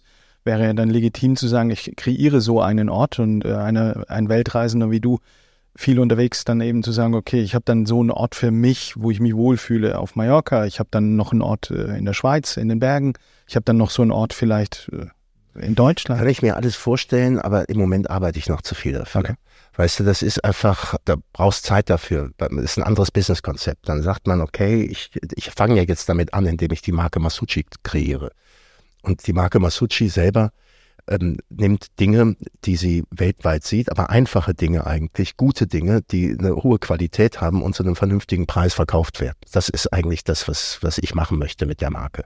Und ähm, das kann ich, indem ich äh, als Trüffelschwein durch die Welt reise und dann weiß, was gut ist und, äh, und das auch zu einem guten Preis verkaufe. Oder im Fall, ich mache zum Beispiel den nächsten Olivenöl, das ähm, ist dann sehr eher hochpreisig. Das ist, ähm, aber das ist dann ein absolut top Öl ähm, Mhm. nennt sich das und ist rein Bio. Aber wenn ich weniger drehe und mir und, und sagen würde, jetzt ähm, jetzt mache ich ein anderes Businesskonzept und sage äh, aus meinem Leben und ich ähm, kreiere so ein paar Orte, kann ich mir vorstellen, aber dann, das schaffe ich halt nicht in dem Maße, wie ich noch ähm, wie ich noch drehe und ich spiele so gerne. Vielleicht, wenn du den letzten Film mit Tarantino gedreht hast und dann auch für dich das der persönliche Ich Abschluss ist. ihn Dann anrufen. ich bin ein super Stagehand, also ich kann dann auch gerne, du hast vorhin von einem Coach gesprochen, ich bin gerne dein Coach. Ich kann kochen, ich kann auch, äh, ich kann mich kümmern. Das ist toll. Also Ja. beim, beim Drehen einen eigenen Koch zu Genau, haben, das ja, wäre das ja. ab der absolute Hit. Bevor wir jetzt gleich noch ganz intensiv über die Schauspielerei reden, weil wir können jetzt beim Genuss natürlich noch ewig kleben bleiben, aber wir müssen ein bisschen auch über das Schauspielen sprechen, würde ich gerne mit euch dieses neue Tisch für drei Spiel spielen, und zwar die Top 3. Es muss natürlich darum gehen, deine drei Favoriten zu haben, und zwar im Bereich Film. Nicht wahr, Matthias? Ja, die Top drei besten Filme für dich und warum. Und lass uns gerne philosophieren, was, was ist bester Film? Ja. Wie, wie, ist, wie definierst du die Kategorie? Bester Film, weil höchste Einnahmen, äh, bester Film, weil Retention Rate äh, 100% oder weil äh, Weil Hauptrolle Oliver halt, ne? Das könnte auch ein Thema sein. up to Wenn you. du den Film selber machst, sollte der beste Film natürlich äh, der, beides haben. Der sollte, du willst natürlich, das ist ein Beruf, den, äh, den, den macht man, weil man auch Aufmerksamkeit will. Ne? Das ist ja ganz klar. Und äh, die Sachen sollen äh, und das Publikum. Das heißt, du willst Publikum haben ja, und du willst einen guten Film machen. Das ist, äh, manchmal schließt sich das aus, beides, aber muss nicht unbedingt. Ja. Einer meiner Filmfavoriten, ich kann wirklich jetzt nur, ähm, da, weil das ist, äh, ich kann das jetzt nur assoziativ machen, was mir als erstes in, in den Das reicht, das reicht. Völlig aus. weil, ähm, und das sind dann auch nicht die besten Filme die ever so, aber es ist, also einer ist, ähm, den ich wahnsinnig liebe, ist Fight Club. Oh, geil. Ja. Ja, auch sehr ein geil. großer Fight Club-Fan. Ja. ähm, war so der erste Film, wo ich äh, mich mit Schizophrenie im Film beschäftigt habe, die aber irgendwie total mainstreamig äh, verarbeitet wurde, ähnlich wie Shutter Island mit, mit Leonardo DiCaprio, wo ich einfach das nicht gecheckt habe, dass er sich die ganze Zeit selber sucht. So, und das ist, ähm, und, und versucht, die, die Spuren zu vernichten. Das ähnliches Thema hat auch ähm, Angel Heart. Mhm. So, ähm, also das sind so vom, vom Thema her, das sind Filme, die, äh, die dich wirklich überraschen, weil es irgendwann einen Punkt gibt, wo du denkst, das, hey, das, Twister. Das, das ist Wahnsinn. Also da bin ich richtig in das Mindgame eingestiegen. So. Was wäre es bei dir, Matthias? Was wären deine Top 3? Äh, ich habe direkt. Vielleicht, vielleicht, vielleicht bewerten wir aber auch gleich erstmal ja, noch so ein bisschen, also ne, wenn wir ein bisschen gesammelt haben. Ich habe einen Film, wo ich so zwei, zwei Aussagen, äh, Szenen äh, übergenommen habe in mein Leben. Äh, Matt Damon in Goodwill Hunting. Ich weiß nicht, ob du den Film kennst. Da gibt's den Lehrer. Äh, die eine Aussage, ähm, ich, ich leg mal die Karten auf den Tisch und misch die und, und schau, was das Blatt so äh, für mich gibt. Das war so eine Kernaussage, die, die mich begleitet, wo ich äh, unglaublich gut finde, weil du immer mal wieder anhältst und dann schaust, was, was gibt das Blatt. Und äh, der Kollege, der Matt Damon, irgendwann steht er dann auf und da trifft er für sich dann die Entscheidung, wo er sich durchbeißt und das ist echt eine intensive Zeit. Dann steht er irgendwann auf und sagt, okay, ich muss mich um mein Mädchen kümmern. Ne? Und das äh, ist auch, finde ich, einfach auch so eine schöne Aussage. Ich, ich kümmere mich auch gerne um meine Mädchen. Äh, das, das hat mich begleitet. Also Goodwill Hunting ist für mich. Äh, Hast du noch zwei mehr? Oder? Ja, ich, äh, ich bin ja Johnny Cash-Fan. Äh, Walk the Line. Geiler Film. Oh, geiler Film. Ähm, äh, richtig geiler Film. Ein Urgestüm von Schauspiel. Brutal. Schwer, schwer zu fassen, der Mann. Joaquin Phoenix. Ähm, Brutal. Abgefahren, abgefahren, ja. was der macht. Den habe ich auch schon, also den schaue ich äh, jedes Jahr traditionell zu Ostern, nehmen wir den immer mit und schauen den auch mit der gesamten Familie immer wieder. Und den dritten Film, den ich im Kopf habe, der ist so ein bisschen traurig, äh, Into the Wild. Äh, er spielt in Amerika, ein junger Student, äh, der aussteigt, ähm, der dann in die Wildnis geht äh, und, und an dem Wohnwagen wohnt und dann irgendwann sich vergiftet. An, einer, an, einer, an einer Frucht und dann abmagert und dann irgendwann die Entscheidung trifft, okay, ich will wieder zurück in die Zivilisation und das geht dann nicht, weil das äh, äh Schneewasser gestiegen ist äh, im Fluss und der nicht mehr überquert. Das ist eine wahre Geschichte. Ne? Genau, ja, ja, genau. Ja, die ist richtig brutal. Schöner Soundtrack, äh, schöner das Film. Es ist wahnsinnig schwer, einen Film äh, gut zu machen, wo du nur einem zuguckst. Ja. Das ist richtig, das ist ganz große Kunst. Ist es, also die meisten sind langweilig. Und ich habe, glaube ich, eine Viertelstunde nach dem Abspann noch gebraucht im Kino, um dann irgendwann aufzustehen, weil der war so brutal. Ulf, dein Lieblingsfilm? Meiner? Äh, Top Gun Maverick. Äh, Sicher nicht der anspruchsvollste Film. Maverick, du geiler Hengst. ich habe den dreimal nacheinander gesehen. So geil, oder? Mega. Ja, Great Balls of Fire. Ja. Ja. Um, Herrlich. Und den neuen? Ja, nee, das, genau, ist der, das, ist der neue. Das ist der neue. Der, der, der alte war aber auch schon. Auch schon super geil. Guck mal, beim alten Top Gun war das so, dass immer, wenn wir dann so Videoabende gemacht haben, die Jungs saßen da, hatten die, hatten, hatten die Padex-Dosen, die Paderborner Exportdosen, die es damals beim Aldi gibt, schon palettenweise gekauft. Und dann ist einer losgegangen, der den, der den Video, äh, Videothekenausweis hatte. Ne? Da stand noch nicht Netflix drauf, ja. Und äh, dann und da bin ich meistens, ich hatte den Ausweis, bin in die Videothek und habe dann Filme gesucht und dann äh, bist du, hab ich, dann war ich Qual der Wahl, ne? Und am Ende hat man sich dann entschieden, dass, ach komm, ich hol, ich hol Top Gun, weil das ist so der, der kleinste gemeinsame Nenner, ja. finden alle geil. Ne? Ja, immer, immer. So, also äh, Maverick ist ein geiler Film, ist ein richtig guter Film. Ja, finde ich auch. Ich liebe den. Und da kann man zum Beispiel, ich habe ähm, einen Film, äh, ich habe einen Film gemacht, der heißt Enfant terrible, wo ich Rainer, Fass, Rainer Werner Fassbinder mhm. spiele. So. Der ging in die offizielle Auswahl Cannes 2020, das war das Pandemiejahr. Tom Cruise war im gleich, der war zeitgleich fertig mit seinem Film. Nicht, dass man die Filme in irgendeiner Weise vergleichen könnte, nur Tom Cruise, geschäftstüchtig wie er ist, hat seinen Film einfach zwei Jahre zurückgehalten. Ja, das heißt, er hat ihn zwei Jahre nicht gezeigt. Er ist nicht in die Pandemie irgendwo reingegangen.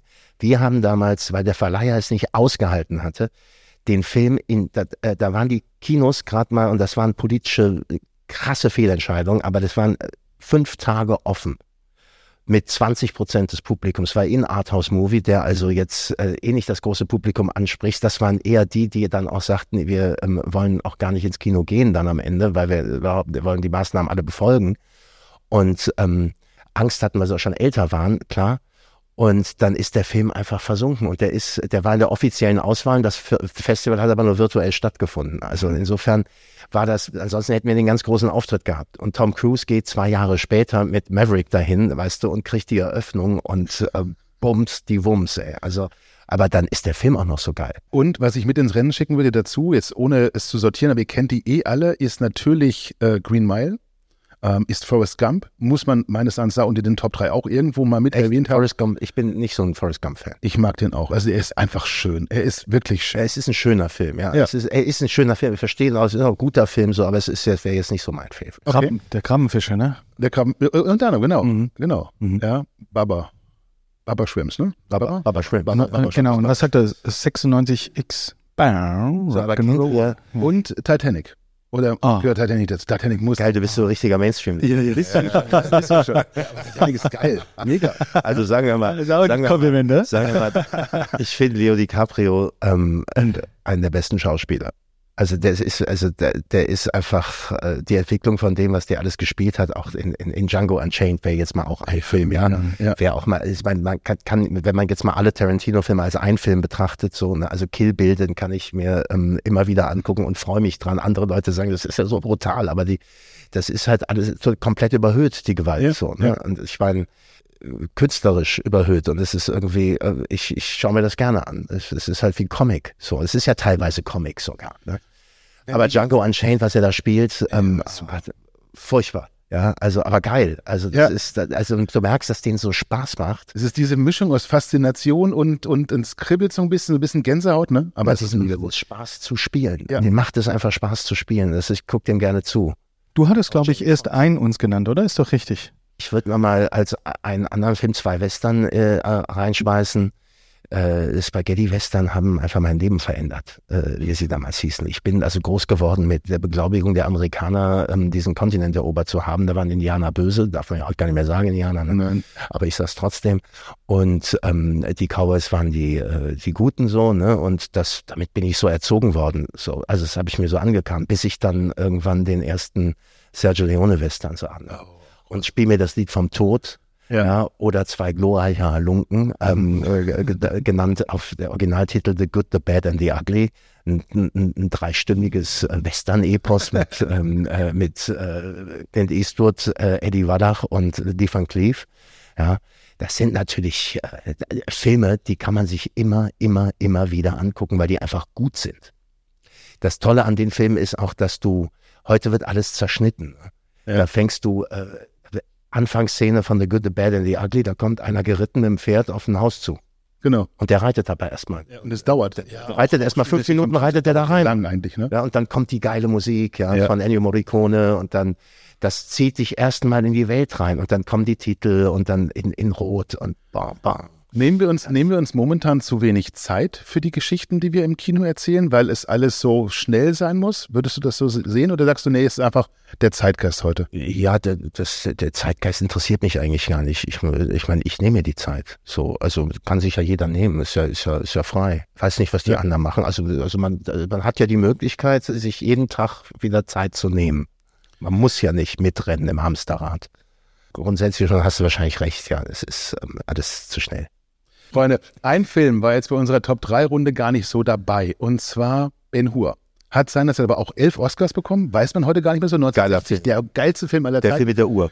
Genau, wird aber gar nicht mehr so viel drüber gesprochen, weil es natürlich auch damals unglaublich viele Unfälle am Set gab, ganz viele Tote auch bei Ben Hur. Ähm, und das bringt mich auf die nächste Frage.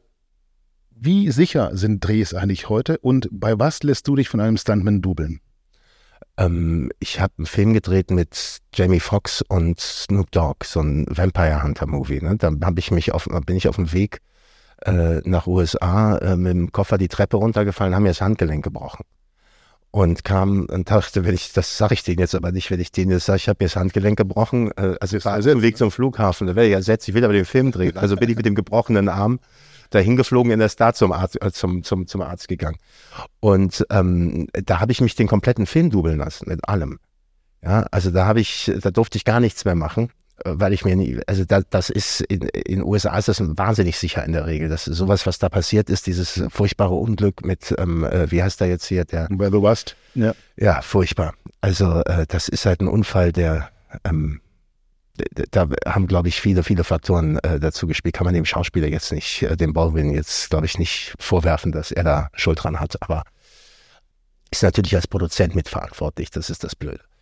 Aber, wenn du jetzt aber normalerweise ist es sicher du- und es wird natürlich, Film ist fake. Ne? Also äh, ich glaube auch nicht, dass Tom Cruise da alles selber macht. Der macht immer ab und zu mal so ein Ding und dann aber ähm, äh, kann er auch gar nicht. So, aber das ist, Film ist fake und es muss gut sein und es muss gefaked werden. Mittlerweile kannst du Gesichter in Gesichter morphen. Ne? Also ich, die können mein Gesicht in ein anderes Gesicht reinmorphen. Bei Fantastic Beasts haben die uns komplett, da kommst du in eine, ähm, in einen ein, ähm, ein Fotostudio, was äh, 45 Fotokameras um dich rum hat oder 54, 54 ne? das sind, die sind alle in so, einem, in so einem Rack aufgebaut und die nehmen dich aus allen Winkeln auf und danach können sie dich generieren, die können dich dünn und dick machen, die können alles machen. Braucht sich Ja, ja, ja, klar. Schauspieler trotzdem noch? Oder nur einmal kurz in dieses Studio rein, der Rest wird dann. Der, der, der Schauspieler selber ist, ist in dem Sinne nicht ersetzbar, weil die, die Erfindung des Schauspielers ja immer in dem Moment stattfindet. Selbst Avatar braucht die Schauspieler. Ja, also da ist also Avatar braucht die Schauspieler. Da spielen ja, da, spielt ja hier deine ähm, äh, deine, deine Lieblingsschauspielerin aus Titanic mit. Meine Lieblingsschauspielerin. Kate Winslet, meinst Kate du? Winslet. Ja, in der Tat. Da gibt's ja herrlich. Bei Avatar ist sie ja, da haben sie so ein geiles PR gemacht. Da taucht sie, da siehst du Kate Winslet, gucke ich mit meiner Freundin irgendwie, die sagt, "Boah, guck mal, die Kate Winslet, die kann siebeneinhalb Minuten tauchen. Mhm. Ne? Sag ich, wie kann die sie lassen? Das, das, haben, das hat man gesehen. Das hat man gesehen. So, du, wie, wo hast du das gesehen? Ja, das hier in dem Promo-Ding, da, da sieht man die tauchen. Sag, okay, die, weil die Apnoe tauchen gelernt haben. Sag ich, klar, siebeneinhalb Minuten tauchen. Glaubt sie. Bis heute glaubt sie das. Ne? Ich glaube das nicht. Ich sehe ich sehe ein Video, da sehe ich ähm, zehn Sekunden Kate Winslet unter Wasser und dann kommt sie hoch und dann sagt der Tauchlehrer, und äh, was glaubst du, wie lang es war? Und sie sagt, ah, äh, 6,30 vielleicht. Es war lang. Und dann sagt er, nee, 27. Ja gut, das kann ja jeder herstellen. Du, das dauert genau, brauchst du genau 15 Sekunden tauchen. Ja. Ja. Dann kann dann nachher einer sagen Ja. 27. Ja. ja klar. Das schaffen ja, also 27 glaube ich nicht in einem Monat. Aber, aber auch da braucht es Schauspieler. Ja, die nach, die spielen vor und ähm, das, die Bewegungssoftware nimmt das nachher mit. Also es braucht schon noch die Schauspieler. Es gibt Und- auch Filme, die komplett ohne Schauspieler ähm, passieren, aber Und wie läuft es dann auf so einem Drehtag ab ähm, hinter den Kulissen? Hol uns da mal ab. Ist es extrem lange? Ist es strukturiert? Hast da viele äh, Freilaufzeiten? Das sagt man nicht. Ja, je halt- deutscher der Film ist, umso länger. Ne? Also deswegen ist die, die Diskussion gerade äh, um Till Schweiger, die, die da war, äh, finde ich absolut bigott. Ja, also furchtbar. Ich meine, ich habe in, in, in Deutschland redet man lang. Die Filme sind unterfinanziert und in der Regel bist du, ich habe ich hab schon 18 Stunden am Set gestanden. Ne? Und als Schauspieler bist du da, die anderen kriegen ja wenigstens, ähm, äh, die kriegen ja wenigstens irgendwie die doppelte Gage dann, also, oder die doppelte, für, für die Überstunde oder, oder am Feiertag die doppelte Gage. Als Schauspieler kriegst du ja nichts, dann bist du einfach, ähm, äh, bist du einfach durchgenudelt so. Das ist aber teilweise nicht anders machbar, weil man dann auch einen gewissen Anspruch hat an das, was man da tun möchte und dann will man das auch machen. Also das ist nur, ähm, also in Deutschland wird zu viel gedreht eigentlich. Zu viel Einstellung, der Anspruch ist groß, aber der Anspruch entspricht nicht den Mitteln, die man hat. Und das ist, glaube ich, eher so ein, so ein Problem der deutschen Filme. Wir haben, wir sind ja überall Moralweltmeister, aber wir, wir, wissen, wir, wir haben, die, wir haben die Leute, wir haben die, äh, wir haben super Filmleute, wir haben super Personal, wir haben äh, super Künstler, ähm, wir haben einen riesen Anspruch, wir haben aber die Mittel nicht dafür. Weil wir halt föderal ähm, äh, finanziert werden und dann bist, hast du für so einen Film drei, vier, also fünf, sechs Millionen, wenn es hochkommt, wenn du was da drüber drehen willst, was genremäßig ist, das, ähm, da brauchst du einfach echt viel Geld. Deswegen können wir so schlecht so Science Fiction oder sowas herstellen, weil wir einfach das Geld dafür nicht haben, sowas zu drehen. Aber rechnet sich das nicht? Also Amerika macht's doch vor, oder? Hollywood. Also, Amerika dreht auf Englisch für, einen, für einen internationalen Markt. Äh, Du Okay. kannst mit, mit, mit einem mit einem deutschen Film ganz selten in den internationalen Markt einsteigen. Das ist äh, total schwierig. Du brauchst, du brauchst eine Filmsprache, die verständlich ist. Ne? Da musst du auf Englisch drehen, was ich total gern tue und was ich auch finde, dass wir das hier in Deutschland viel mehr machen äh, sollten. Wir drehen aber eher für den lokalen Markt. Und dann ist es dann, hast du halt ab und zu mal ein, ein Filmchen, das äh, der international auch funktioniert. Aber eigentlich ist es absurd, dass wir, wir leben, wir, weißt du, wir erzählen von Europa und dass wir immer zusammenkommen sollen und näher zusammenkommen sollen. Aber die Filme, die in Europa gedreht werden, sind alle so lokal. Wo du denkst, dreh doch mal einen Film so über Leute, die durch die Gegend reisen und äh, da ist ein Italiener, ein Grieche und äh, ein Belgier am Tisch. Das fand ich in Brüssel, wo ich da gedreht habe, so geil, dass ich dachte, ey krass, Ich saß da auf sehr engem Raum, hab wahnsinnig gut gegessen. Du kannst ja da überall unglaublich gut essen, ja. Und neben mir all diese verschiedenen Sprachen, die waren in Brüssel so dermaßen geballt, ja. Und da hat ist mir plötzlich, es hat sich so die Gänsehaut hochgestellt, weil ich gedacht habe, krass, vor 75 Jahren haben wir uns noch, äh, haben wir uns noch gegenseitig abgeschlachtet auf dem Feld und jetzt sitzt man äh, nebeneinander und schätzt diese Kultur des anderen als was Tolles Europäisches. Und das müsste man eigentlich auch mehr im Film sehen, dass man internationaler dreht. Aber sobald die, wenn die ARD oder ZDF, wenn die was drehen, was international besetzt ist, dann wollen sie nachher immer die Version machen, wie zum Beispiel gerade im Schwarm. Ja, da mhm. braucht es dann eine, eine, haben wir auf Englisch gedreht. Und dann braucht es eine Synchronfassung, weil das Publikum ja so doof ist, dass es das Englisch nicht, dass es keine Untertitel lesen kann. Mhm. Oder, also weißt du, das, Oder das will. Das behaupten die immer, dass ich ja, ja, meine ich ja, das behaupten. Aber das, ich glaube einfach, das ist Sehgewohnheit, genau wie wir daran gewohnt sind, äh, synchronisierte Filme zu schauen. Der Ami schaut sich das nicht an. Ja, der mag keinen synchronisierten Film, weil er, weil er das, weil er das sieht. Wir sehen das ja gar nicht, weil im Marshallvertrag hinten stand, dass ein Rudiment des Marshallvertrages nach dem Krieg war, dass die deutschen, dass die amerikanischen Filme in Deutschland synchronisiert werden müssen, damit die Deutschen, die entnazifizierten Nazi-Deutschen, ähm, die, die, die, die, die Message verstehen, die amerikanische. Ja, deswegen, deswegen ist eigentlich äh, diese die Synchronindustrie entstanden. Dann hat sich eine Industrie gebildet, die will natürlich weiter da bleiben, aber brauchen tut man die eigentlich nicht. Es, es sind wir so erzogen, andere sehen das anders. Und ähm, natürlich wäre es schöner, die Leute mal wieder dazu zu erziehen, die Filme im Original zu schauen. Das ist viel besser. Du kannst ja auch lesen. Klar, ist auch viel schöner. Außerdem finde ich es immer so, so, so, so völlig crazy, wenn du jetzt eine Synchronstimme hast, die zu zwei Schauspielern gehört. Und du hast irgendwie eine Woche vorher hast du den Film gesehen mit einem Schauspieler, genau die Stimme. Und nächste Woche siehst du einen anderen Schauspieler und hast die gleiche Stimme wieder im Ohr. Weißt du noch die, völlig kennst du noch die Ben Cartwright Stimme? diese, diese, diese, diese raue, tonnige Westernstimme. Ja. Ja, so gesprochen. Der hat irgendwie jeden dritten Schauspieler, amerikanischen Schauspieler synchronisiert damals. Das war ja, so eine Westernstimme, so, ne? klassische Westernstimme. Aber es, ich, es ist wirklich schade, finde ich, dass du in Deutschland die Stimmen amerikanischer Schauspieler eigentlich nicht kennst. Und es macht eigentlich Sinn, das viel äh, häufiger im Original zu sehen. Das sehe ich ganz genauso wie du. Macht mega Spaß. Und ja. das bietet dann wiederum Netflix, ne? Ja. Weil da kannst du Original ja, da oder dann halt, äh, und das bietet halt öffentlich-rechtlich nicht ja, wirklich. Du kannst natürlich, du könntest dem öffentlich-rechtlichen, ich würde es, ich würde so vorschlagen, ich hätte den Schwarm nämlich anders gezeigt. Ich hätte, ich hätte die Originalfassung gezeigt und dann einen Button versteckt, wie sie das sonst so machen, Button versteckt, wo du dann wieder auf die, äh, auf die deutsche Fassung gehst. Mhm. Die deutsche Fassung war leider nicht gut. Die Synchronfassung war nicht gut. Mhm. Also die hat sich furchtbar angehört. Das leider. Es gibt auch gute Synchronfassungen, das ist es nicht so, nicht so eklatant.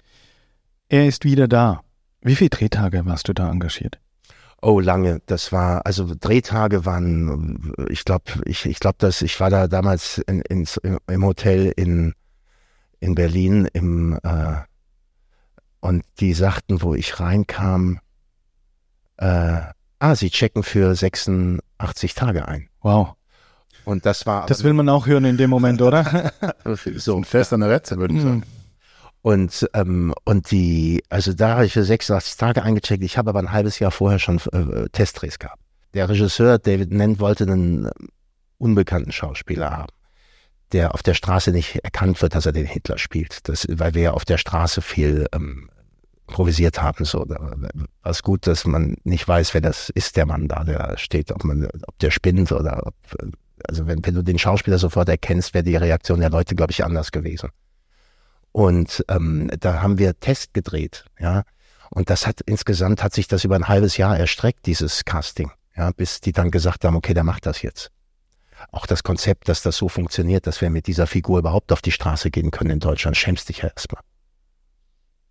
Aber 86 Tage ist auch eine lange Zeit. Also ich habe neun Monate mit dem Film verbracht. Wir haben neun Monate an dem Film mhm. gedreht. Wir haben auch äh, Teile der, der, äh, der Casting-Szenen oder der Probeaufnahmen mhm. nachher nochmal in den Film reingenommen. Ne? Ich, das Absurdeste war, dass ich einmal mit zwei Psychologinnen äh, fünf Stunden improvisieren musste. Den haben sie erzählt. Wir haben einen ich kam zum Casting, wusste gar nicht, was mich erwartet, weil ich sollte ja improvisieren. Die wollten gucken, wie, wie die Fertigkeit so ist und ob ich das gut hinkriege. Und ich, die hatte irgendeinen Text in der Hand, den wollte er aber gar nicht sehen. Und dann sagte er, ähm, ich habe ähm, heute ähm, zwei Psychologinnen bestellt. ähm, den haben wir erzählt, ähm, wir hätten einen schizophrenen Menschen getroffen, der durch Berlin läuft und denkt, er sei Adolf Hitler. Und ähm, der ist in der geschlossenen jetzt und äh, hat sich aber bereit erklärt, sich vor laufender Kamera therapieren zu lassen. Hm. Und dann haben die mich auf diese Psychologin losgelassen. Und die waren echt? Oder, die, die, waren, die waren echt, ja, ja, die waren echt. Die eine hat das ähm, irgendwann gerochen und hat dann angefangen, ich glaube, die hat einfach mitgespielt dann. Und bei der anderen, die hat sich nachher dermaßen aufgeregt über den, über den Regisseur, weil die gesagt hat, das kann doch nicht sein, dass ihr hier mit so einem Menschen, wenn ich hier bei dem was öffne und der, das bricht dann raus, dann, äh, der, der kann ja, der, wie könnt ihr den ja gar nicht mehr auffangen und so. Also das war, das war, da war ich auch vollkommen gerädert, du. Danach. Und gibt es sowas wie eine Formel, dass man sagen kann, okay, für 120 Minuten Ausstrahlung, äh, Faktor 150 ist gleich Drehtage? Dass man ja, sagt, es gibt okay. so Formeln. Ja, ja, okay. es gibt so Formeln, aber ich kann dir gar nicht sagen, wie die sind. Also in, in der Regel drehst du an einer sechsteiligen Serie, Serie so drei Monate, dreieinhalb Monate. So, ähm, äh, an Dark haben wir zum Beispiel ähm, äh, ein halbes Jahr gedreht. Das waren aber auch die erste Staffel zehn Folgen dann zehn und dann acht, glaube ich. Das hatte mal ein halbes Jahr gedauert. Das war viel Zeit hat auch ewig gedauert so und ähm, es gibt Leute, die können dir die Drehbuch, ähm, also ein Produzent kann dir genau sagen, hier ähm, so und so viele Seiten, äh, das schaffen wir dann an einem Tag. Aber es ist halt, es steht meistens zu viel drauf bei uns auf dem Plan. Mhm. Du hattest vorhin mal kurz angerissen, dass das deutsche Catering nicht das Beste ist in Europa oder auch weltweit. Ähm, äh, beschreib das mal. Ist da dann den ganzen Tag 18 äh, Stunden, dann beginnt ihr sehr früh dann gibt es da Frühstück, dann gibt es irgendwann Mittag, dann gibt es also Abend, dann gibt es da einen Bus mal, oder? Erstmal fängst du mit dem Frühstück an. Ich glaube, mhm. es ist der einzige Beruf, wo du hinkommst und dann kommen erstmal alle und essen. Aber klar, du bist ja auch immer unterwegs. Das heißt, der Set, der, der dreht ja, äh, also wir, wir, wir drehen ja meistens Road-Movies in Deutschland, weil wir, föder, wie gesagt, föderal finanziert sind. Das heißt, wir müssen das Geld im jeweiligen Bundesland ausgeben. Ja, wir sind ja nicht, wir sind ja nicht privat, selten sind wir privat finanziert. Es gibt ein paar Majors, die können sich das leisten, ähm, selber das Geld zu investieren, weil sie nachher dann, da muss der Film aber auch einspielen. Und ansonsten gibst du das Geld da aus, wo es herkommt. Das heißt, du, du schaffst das ganze Filmteam durch ganz Deutschland und drehst immer da, wo, wo, wo das Geld herkommt. Was natürlich nicht dazu führt, dass das Geld dann auf der Leinwand landet, sondern das landet dann in Hotels, im Essen und auf der Straße. Und das, aber so ist halt das System. Kann man nichts machen. Oder man ändert es irgendwann. Das wäre schön. Aber äh, da reist der Cateringwagen nun mit, dann stehst du irgendwo in der Pampa und dann wird halt gefrühstückt. Erstmal. Ich habe in Hamburg beobachte ich das immer, das ist ein großer Drehort, glaube ich, da gibt es immer Produktionen und dann habe ich diesen Kalb Pflaume, kennt ihr diesen Anhänger von, von, was war das, nur die Liebe zählt, glaube ich, dieser silberne amerikanische Anhänger. Wie läuft dann so ein Catering? Äh, werden da Biertischkandituren aufgestellt ja, und dann sitzt genau da so. Das wird ein wandelndes Restaurant. Das ist ein, ein Anhänger, der, ähm, der hat da, da sind zwei, drei Köche drin und die machen dann für 100, 150 Leute, je nachdem wie groß das Team ist, gibt auch kleinere Teams, das Essen. Und es gibt auch, das schmeckt auch ähm, äh, ganz okay die erste Woche. Also das, das beste Catering, was wir hatten, hatten wir bei einem, dem Donnersmark-Film ähm, äh, Werk ohne Autor. Never Look Away. Der war auch zweimal für einen Oscar nominiert. Und da haben wir das so gemacht, auch, bei Dark hatten wir es auch irgendwann so gemacht. Da hatten wir mehrere Caterings. Das heißt, wir haben drei von den Wägen hingestellt. Bei Dark zwei, die standen sich gegenüber. Ja. Und jetzt kommt das Team und isst. Und das, weil du einfach in dem Moment eine Konkurrenzsituation geschaffen hast. Ne? Und wenn, der, der eine hat ja gesehen, wo die Leute stehen. Ne? Und wenn die jetzt alle zu dem äh, Wagen gehen, hat der angefangen, besser zu kochen. Du kannst auch mit wenig Mitteln sehr gut kochen. Mhm. Du musst Nudeln nicht verkochen. Es ist natürlich schwierig für, ähm, für, für, für, für 80 Leute Nudeln zu kochen, ne? aber man muss sie nicht verkochen. Man kann sie auch nur ganz kurz ankochen, damit, äh, aber gut. Und diese 150 Leute essen dann alle gemeinsam oder äh, die Schauspieler essen in einem VIP-Zelt und die ähm, nee, die Schauspieler essen in der Licht Regel in äh, wie, wie du willst. Du kannst mit den anderen essen, aber meistens musst du nach äh, du ich esse am liebsten in meinem Trailer dann Einfach um in der Konzentration zu bleiben. Sonst quatschte dann wieder und dann musste am nächsten, nach, nach der Mittagspause muss ja wieder arbeiten. Die anderen bauen ein Licht auf. Ich muss meinen Text wieder können. Und es, äh, und es ist halt so, dass manchmal unterbrichst du eine Szene, weil Mittagspause ist. Das ist heilig. Mittagspause ist jetzt, dann wird unterbrochen. Dann bist du aber gerade in den Großaufnahmen. Weißt du, du äh, drehst eine Szene im Endeffekt so, dass du erst und die Szene, wie wir jetzt hier zu dritt am Tisch sitzen, im Podcast machen, würde man zuerst von da vorne drehen, aus dem, aus dem, äh, aus der Tür oder hier durchs Fenster, dann siehst du eine totale. Dann würde man eine Zweier machen, eine Zweier hier, eine Zweier da, äh, eine nähere. Und dann ganz am Ende gehst du noch näher ran und zeigst die Großaufnahme über die Gesichter. Dabei ist wichtig, dass du immer, dass du die Winkel ähm, nicht veränderst, in denen man sich anschaut. Dass wenn über deine, wenn, wenn, wenn die Kamera mich über deine rechte Schulter aufnimmt, muss sie dich über meine linke Schulter aufnehmen. Ja, das ist der Gegenschutz. Sonst sieht das für den Zuschauer so aus, als, als guckst du ganz woanders hin, weil du ja. die Achse dann über, über, über, überschaut hast. Ja. Und, ähm, und dann, wenn das gedreht wird, dann sind, ist meistens ist dann Mittagspause. So. Jetzt hast und dann kann so eine Szene komplett wegfliegen, weil du nicht mehr in der Konzentration bist, weil dann alle gegessen haben, dann wirst verdaut und dann, ich, deswegen mag ich keine Mittagspause. Ich mag das, deswegen mag ich auch grundsätzlich das Catering nicht beim, beim Film. Ich würde lieber nachher gut essen gehen mit dem, mit dem Team, anstatt dass man sich die ganze Zeit verfliegt währenddessen. Ich glaube, man braucht das gar nicht. Wenn du nicht isst, bist du viel mehr in der Konzentration drin. Mir fällt es wahnsinnig schwer, nachher dann wieder einzusteigen. Ja, und dann hat es auch nicht geschmeckt, dann reden sowieso alle wieder darüber, dass das Catering schlecht war. Ja. Stimmt es eigentlich, dass du viele Mittagspausen einfach schläfst? Und wenn ja, wie geht das, dass man in, innerhalb von fünf Minuten einschläft? Das, äh, die konzentrative Arbeit, wenn, ist, ist, ist schon stark. Ne? Also wenn du äh, da äh, eine große Szene hast, die wirklich, ich hatte jetzt, wo ich Herrhausen gemacht hatte, und Hersen gespielt habe, hatten wir so Szenen, Deutsche Bank, zwölf Leute an einem Tisch. Das ist unglaublich anstrengend, weil du ganz viele Achsen äh, drehen musst und ähm, mit zwölf Leuten in der Konzentration zu bleiben. Das, danach bist du gerädert nach, wenn du das fünf Stunden machst. Ne? Und dann geht die Szene weiter. Und ich habe das von Polanski gelernt. Ich hatte mit Polanski gedreht letztes Jahr, ein halbes Jahr seinen letzten Film und ähm, der hat immer, der ist, der war da 89 und hat immer in der Pause sich hingelegt. Morgens kam er manchmal ein bisschen wankend an, da war er dann nicht richtig da. Dann hat er sich in der Pause hingelegt und immer 20 Minuten geschlafen. Und wenn er dann aufgewacht ist, war der voll am Start. War volle Kanne am Start, ne? Und das habe ich mir abgeguckt und ich bin einfach einmal kurz den Körper runterfahren und dann wieder rauffahren, bist du einfach wieder da. Ist doch die Konzentration wieder da. Und wie lernst du Texte? Immer nur für den nächsten Drehtag oder hast du das ganze Drehbuch dann drauf oder wie, wie läuft das? Nein, ne? Du kannst nicht das ganze Drehbuch drauf haben. Texte lerne ich intuitiv, eigentlich dadurch, dass ich meist die Sachen auswähle, zu 99 Prozent werde ich die Sachen aus, die ich richtig geil finde. Ne? Und wenn du dann das Drehbuch liest auf deine Rolle hin, dann, äh, dann lernst du das schon während des Lesens. Also die, also die Szenen, wo die dich besonders berühren, die Sätze, die, die prägen sich dann so ein. So. Lernen tue ich eigentlich nicht wirklich. Ich habe äh, seit neuesten, ich habe das, ich habe im Theater auch Monologe. Ich habe nie gelernt. Ich habe immer mit der Soufflöse das gemacht im, im Theater, die mir das reinsouffliert hat und dann hat sich's beim Tun verfestigt. Ne? Ist immer gut, wenn du was zeitgleich machst zum Text lernen. Wenn du nicht nur Text lernst, dann dauert das nämlich ewig, aber wenn du dabei jonglierst oder irgendeinen oder kochst oder sowas, eine Handlung machst, dann geht es ins Unterbewusste. Da, ja, also so funktioniert das Hirn. Und ich mache das immer mit meinem Fahrer ähm, zum Beispiel. Ich habe ähm, äh, immer den gleichen Fahrer, der auch mein Assistent ist. Und der prügelt mir diese Dinger rein. Und ich äh, behaupte, dass der Fahrer mittlerweile, äh, Michael Kafka, ähm, besser schauspielt als so manche Schauspieler. Weil der einfach gewohnt ist, ähm, äh, mit mir Text zu üben. So, und der ist, mit dem mache ich das. Und der macht, macht ihm auch Spaß so und ähm, du, ich brauche einen Partner dafür. Ne? Alleine Texte lernen ist wahnsinnig anstrengend und furchtbar. Mit dem Partner geht's ganz schnell, weil du dann antwortest. Du musst, eigentlich musst du ja beim Textlernen nur zuhören. Du hörst, was der andere sagt, dann hast du eine Antwort, fällt dir die Antwort auch ein. Mhm. Dann. Ja. Und wie entscheidest du dann dich für ein Drehbuch? Äh, du kriegst was zugesandt äh, für einen Film und wirst angesprochen, würdest du das tun und du liest es dir dann durch nach welchen Kriterien? Merkst du dann vom Drehbuch direkt schon, wow, coole Story, äh, ja, es spricht mich an, will ich machen? Dann lese ich das Drehbuch, wenn, wenn es mich anspricht. Okay.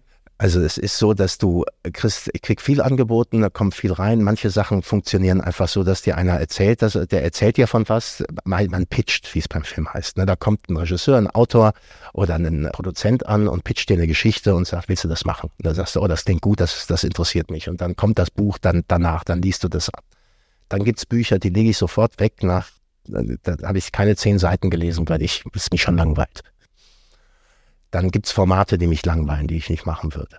Versuche möglichst wenig ähm, Fernsehen zu machen, sondern dann nur die Rosinen oder das, das, das qualitativ wirklich Gute. Ja, ich wollte ja eigentlich auf die Leinwand. So, ich, das ist, die Leinwand hat sich über Streaming erweitert, so, ne? Aber ursprünglich saß ich als kleines Kind im Kino und wollte dahin und wollte da diese tollen Sachen machen und leben. Ich wollte den Beruf nie machen, damit ich mir eine Wohnung kaufen kann und damit ich ähm, äh, meine Ruhe habe und äh, einen festen Job. Das widerspricht sich ja bei dem Beruf. Ich habe auch ganz lange Theater gespielt und keinen Film gemacht, weil ich ähm, fand, dass die Angebote, die ich hatte oder das, was da so gedreht wurde oder gezeigt wurde im öffentlich-rechtlichen, das, das war damals, bevor die Streamer kamen, einfach, die hatten keinen Platz für mich, da gab es nichts für mich. Und das hat mir, ich habe es auch nicht geguckt. Also und dann hat sich durch die Streamer eigentlich viel verändert. Der, den Markt geöffnet, die Konkurrenz weitergemacht und dann waren plötzlich andere Formate möglich. Und da bin ich eigentlich erst eingestiegen. Und wenn dann so ein Produzent mit dir pitcht und dich überzeugen möchtest, triffst du die Entscheidung dann alleine oder hast du deine Soufflöse zu Hause, mit der du dich dann besprichst und ihr die Entscheidung gemeinsam trifft? Oder wie geht ja, das? Ja, also ich treffe schon Entscheidungen mit Familie auch und aber oder mit Manager. Ich habe eine Managerin, ich habe eine Agentur, ich habe viele Leute äh, um mich rum, die äh, dann Meinungen haben oder meinen, ich sollte das oder jenes machen, aber letzten Endes letzten Endes ähm, ist es meine Entscheidung, Dinge zu tun oder nicht zu tun. Ich muss sie auch machen und vertreten. Und ich versuche wirklich Dinge zu tun, die ich nachher vertreten kann. Genauso wie wenn ich einen Wein verkaufe, dann nicht nur einfach mein Gesicht drauf haue, sondern etwas mache, was, was ich vertreten, was ich selber trinken kann, was ich selber trinke und was ich selber genieße. So ist es auch in dem ähm, im, im, im schauspielerischen Bereich. Ich will das auch selber sehen können, was ich produziere. Mhm. Also ich würde es mir selber gerne anschauen. So, also das müssten Sachen sein, die ich auch gucken würde. Was mich total interessieren würde, äh, und in Vorbereitung äh, haben wir äh, dich so ein bisschen analysiert. Du hast für verschiedene Rollen unglaublich viel abnehmen müssen oder auch mal unglaublich viel zunehmen müssen. Hast du unseren Hörern oder mir persönlich einen Tipp, wie geht das? Wie kann man sich 26 Kilo zulegen, aber wie kriegt man die dann auch wieder also, weg? Also mein Tipp ist einfach gar nicht machen. Okay. Mein Tipp ist einfach. Äh, angenommen, machen. ich hätte jetzt zu viel auf den Rippen. Wie, wie kriege ich die runter? Ähm, Im Winter mit Nordic Skating. Mhm. Das musste aber irgendwo wohnen, wo du das, wo du das betreiben kannst. Ne? Also dann würde ich das empfehlen. Morgens aufstehen und Nordic Skating machen eine Stunde. Dann bist du dreimal die Woche. Dann bist du so schlank.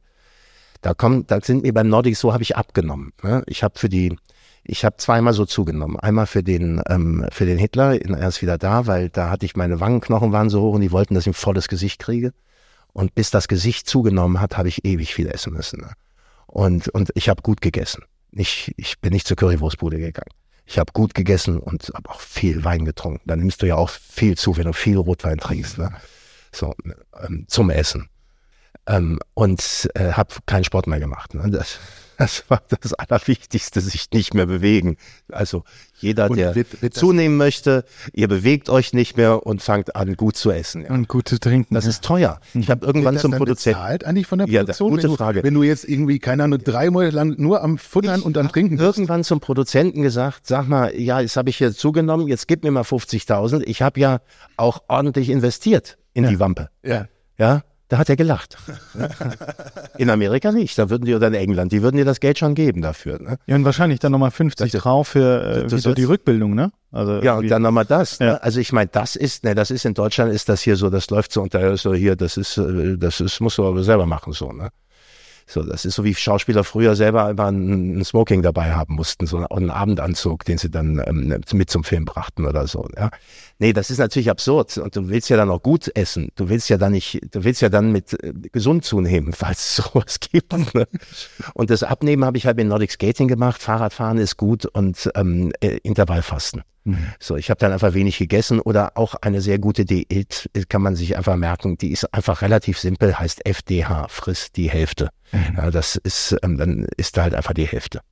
So, und lässt halt bei jedem Gericht das weggehen. Der Magen verkleinert sich relativ schnell und dann nimmt man, nimmt man wieder ab. Und grundsätzlich, was du brauchst, ist natürlich eins, Disziplin und Wille. Mhm. Das ist eigentlich A und O. Ich glaube, ohne Disziplin und Wille kommt man sowieso beim Theater, beim Fernsehen, beim Film nirgends weiter.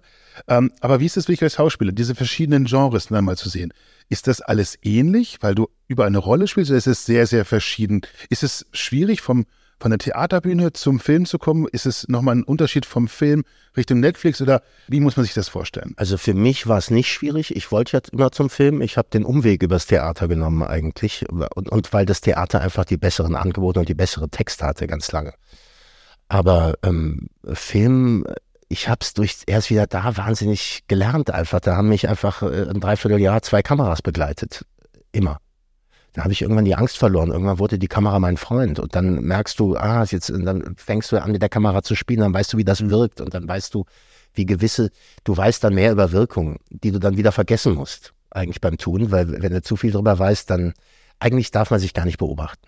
Dass du eigentlich, eigentlich ist alles ganz einfach. Du musst ähm, eine unglaubliche Freude beim Spiel haben. Das Rollenspiel muss dir einfach Freude bereiten. Du solltest die Dinge tun, die du wirklich gerne selber siehst und ähm, anschauen würdest und die Dinge, äh, die du richtig, richtig gut findest.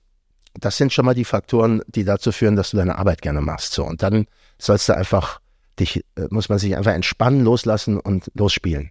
Und dann hörst du im besten Fall dem Regisseur zu dir, der sagt, mach mal weniger. So. Und dann, man kann auch einen ganzen Film machen mit mach mal weniger und mach mal mehr. Äh, äh mehr braucht man gar nicht.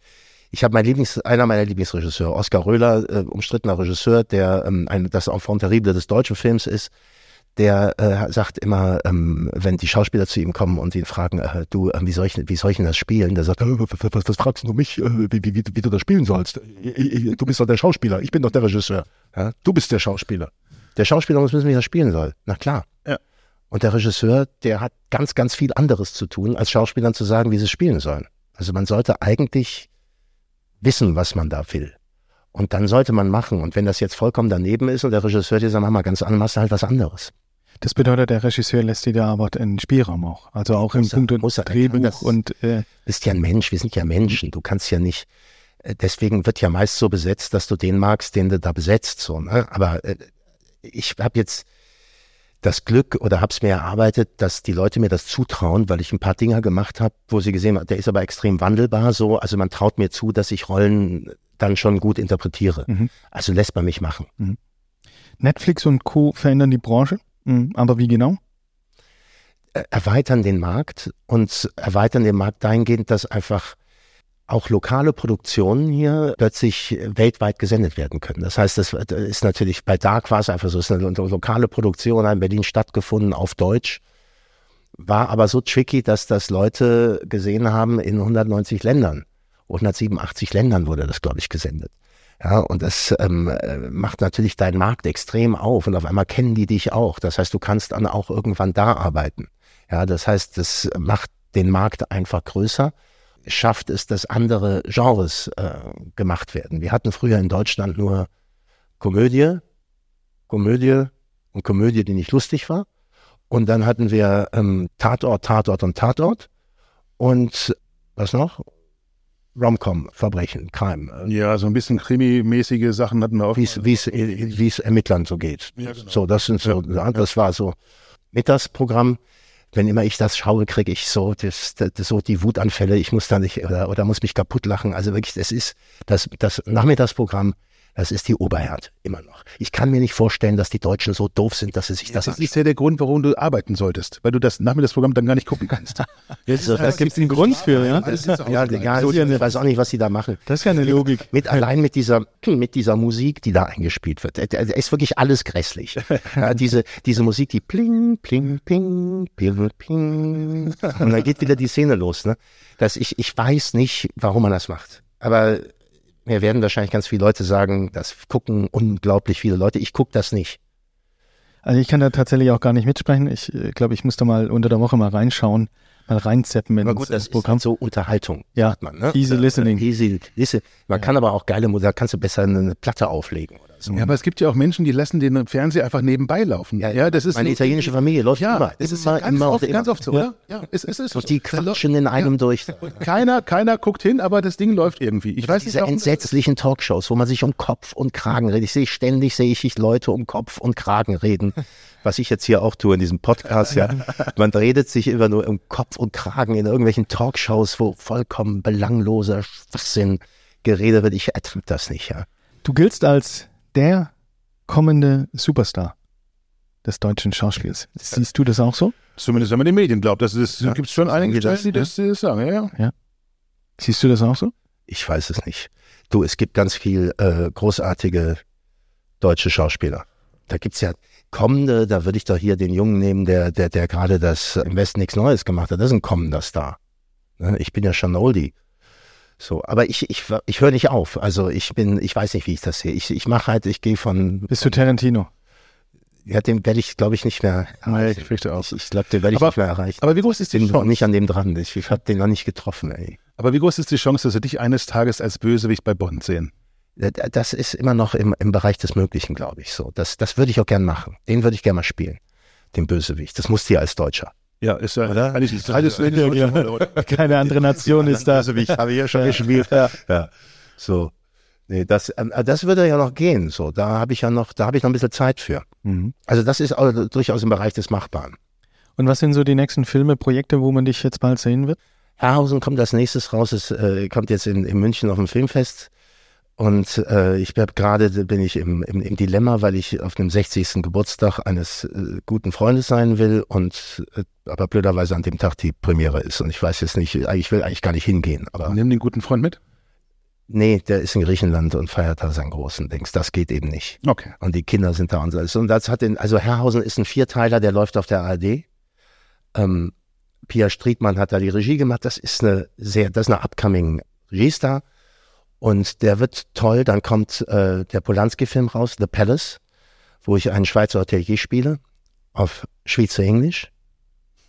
Which is very nice, because I speak it uh, uh, like a Swiss one who would speak uh, English.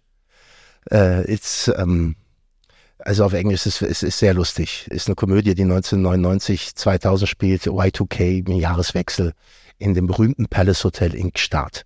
Wie lange brauchst du, um dir so ein äh, äh, schweizerdeutsches Englisch beizubringen? Oder geht das einfach so, bist du so sprachbegabt? Ich habe ja lange in der Schweiz gelebt. Und dann ist es einfach. Aber ich habe gehört, Nein, ich habe lange in der Schweiz gelebt, ich lebe immer noch in der Schweiz und habe da lang Theater gespielt. Meine Familie äh, äh, besteht aus Österreichern und Schweizern, also äh, Opa ist Schweizer. Meiner Tochter, die ähm, Opa und Oma äh, meiner anderen beiden Kinder sind Österreicher. Ähm, also ich habe äh, war in Zürich am Theater vier Jahre, fünf Jahre ähm, äh, in Basel. Also ich habe das im Ohr. Dann hat er mir einen gezeigt, mit dem haben wir essen. Das war das Vorbild für die Rolle. Und äh, dann ging das eigentlich relativ schnell. Yes, I will take care of it immediately. Sicher wohl. Freunde, letzte Frage, ähm, die kriegt auch bei uns jeder, lieber Olli.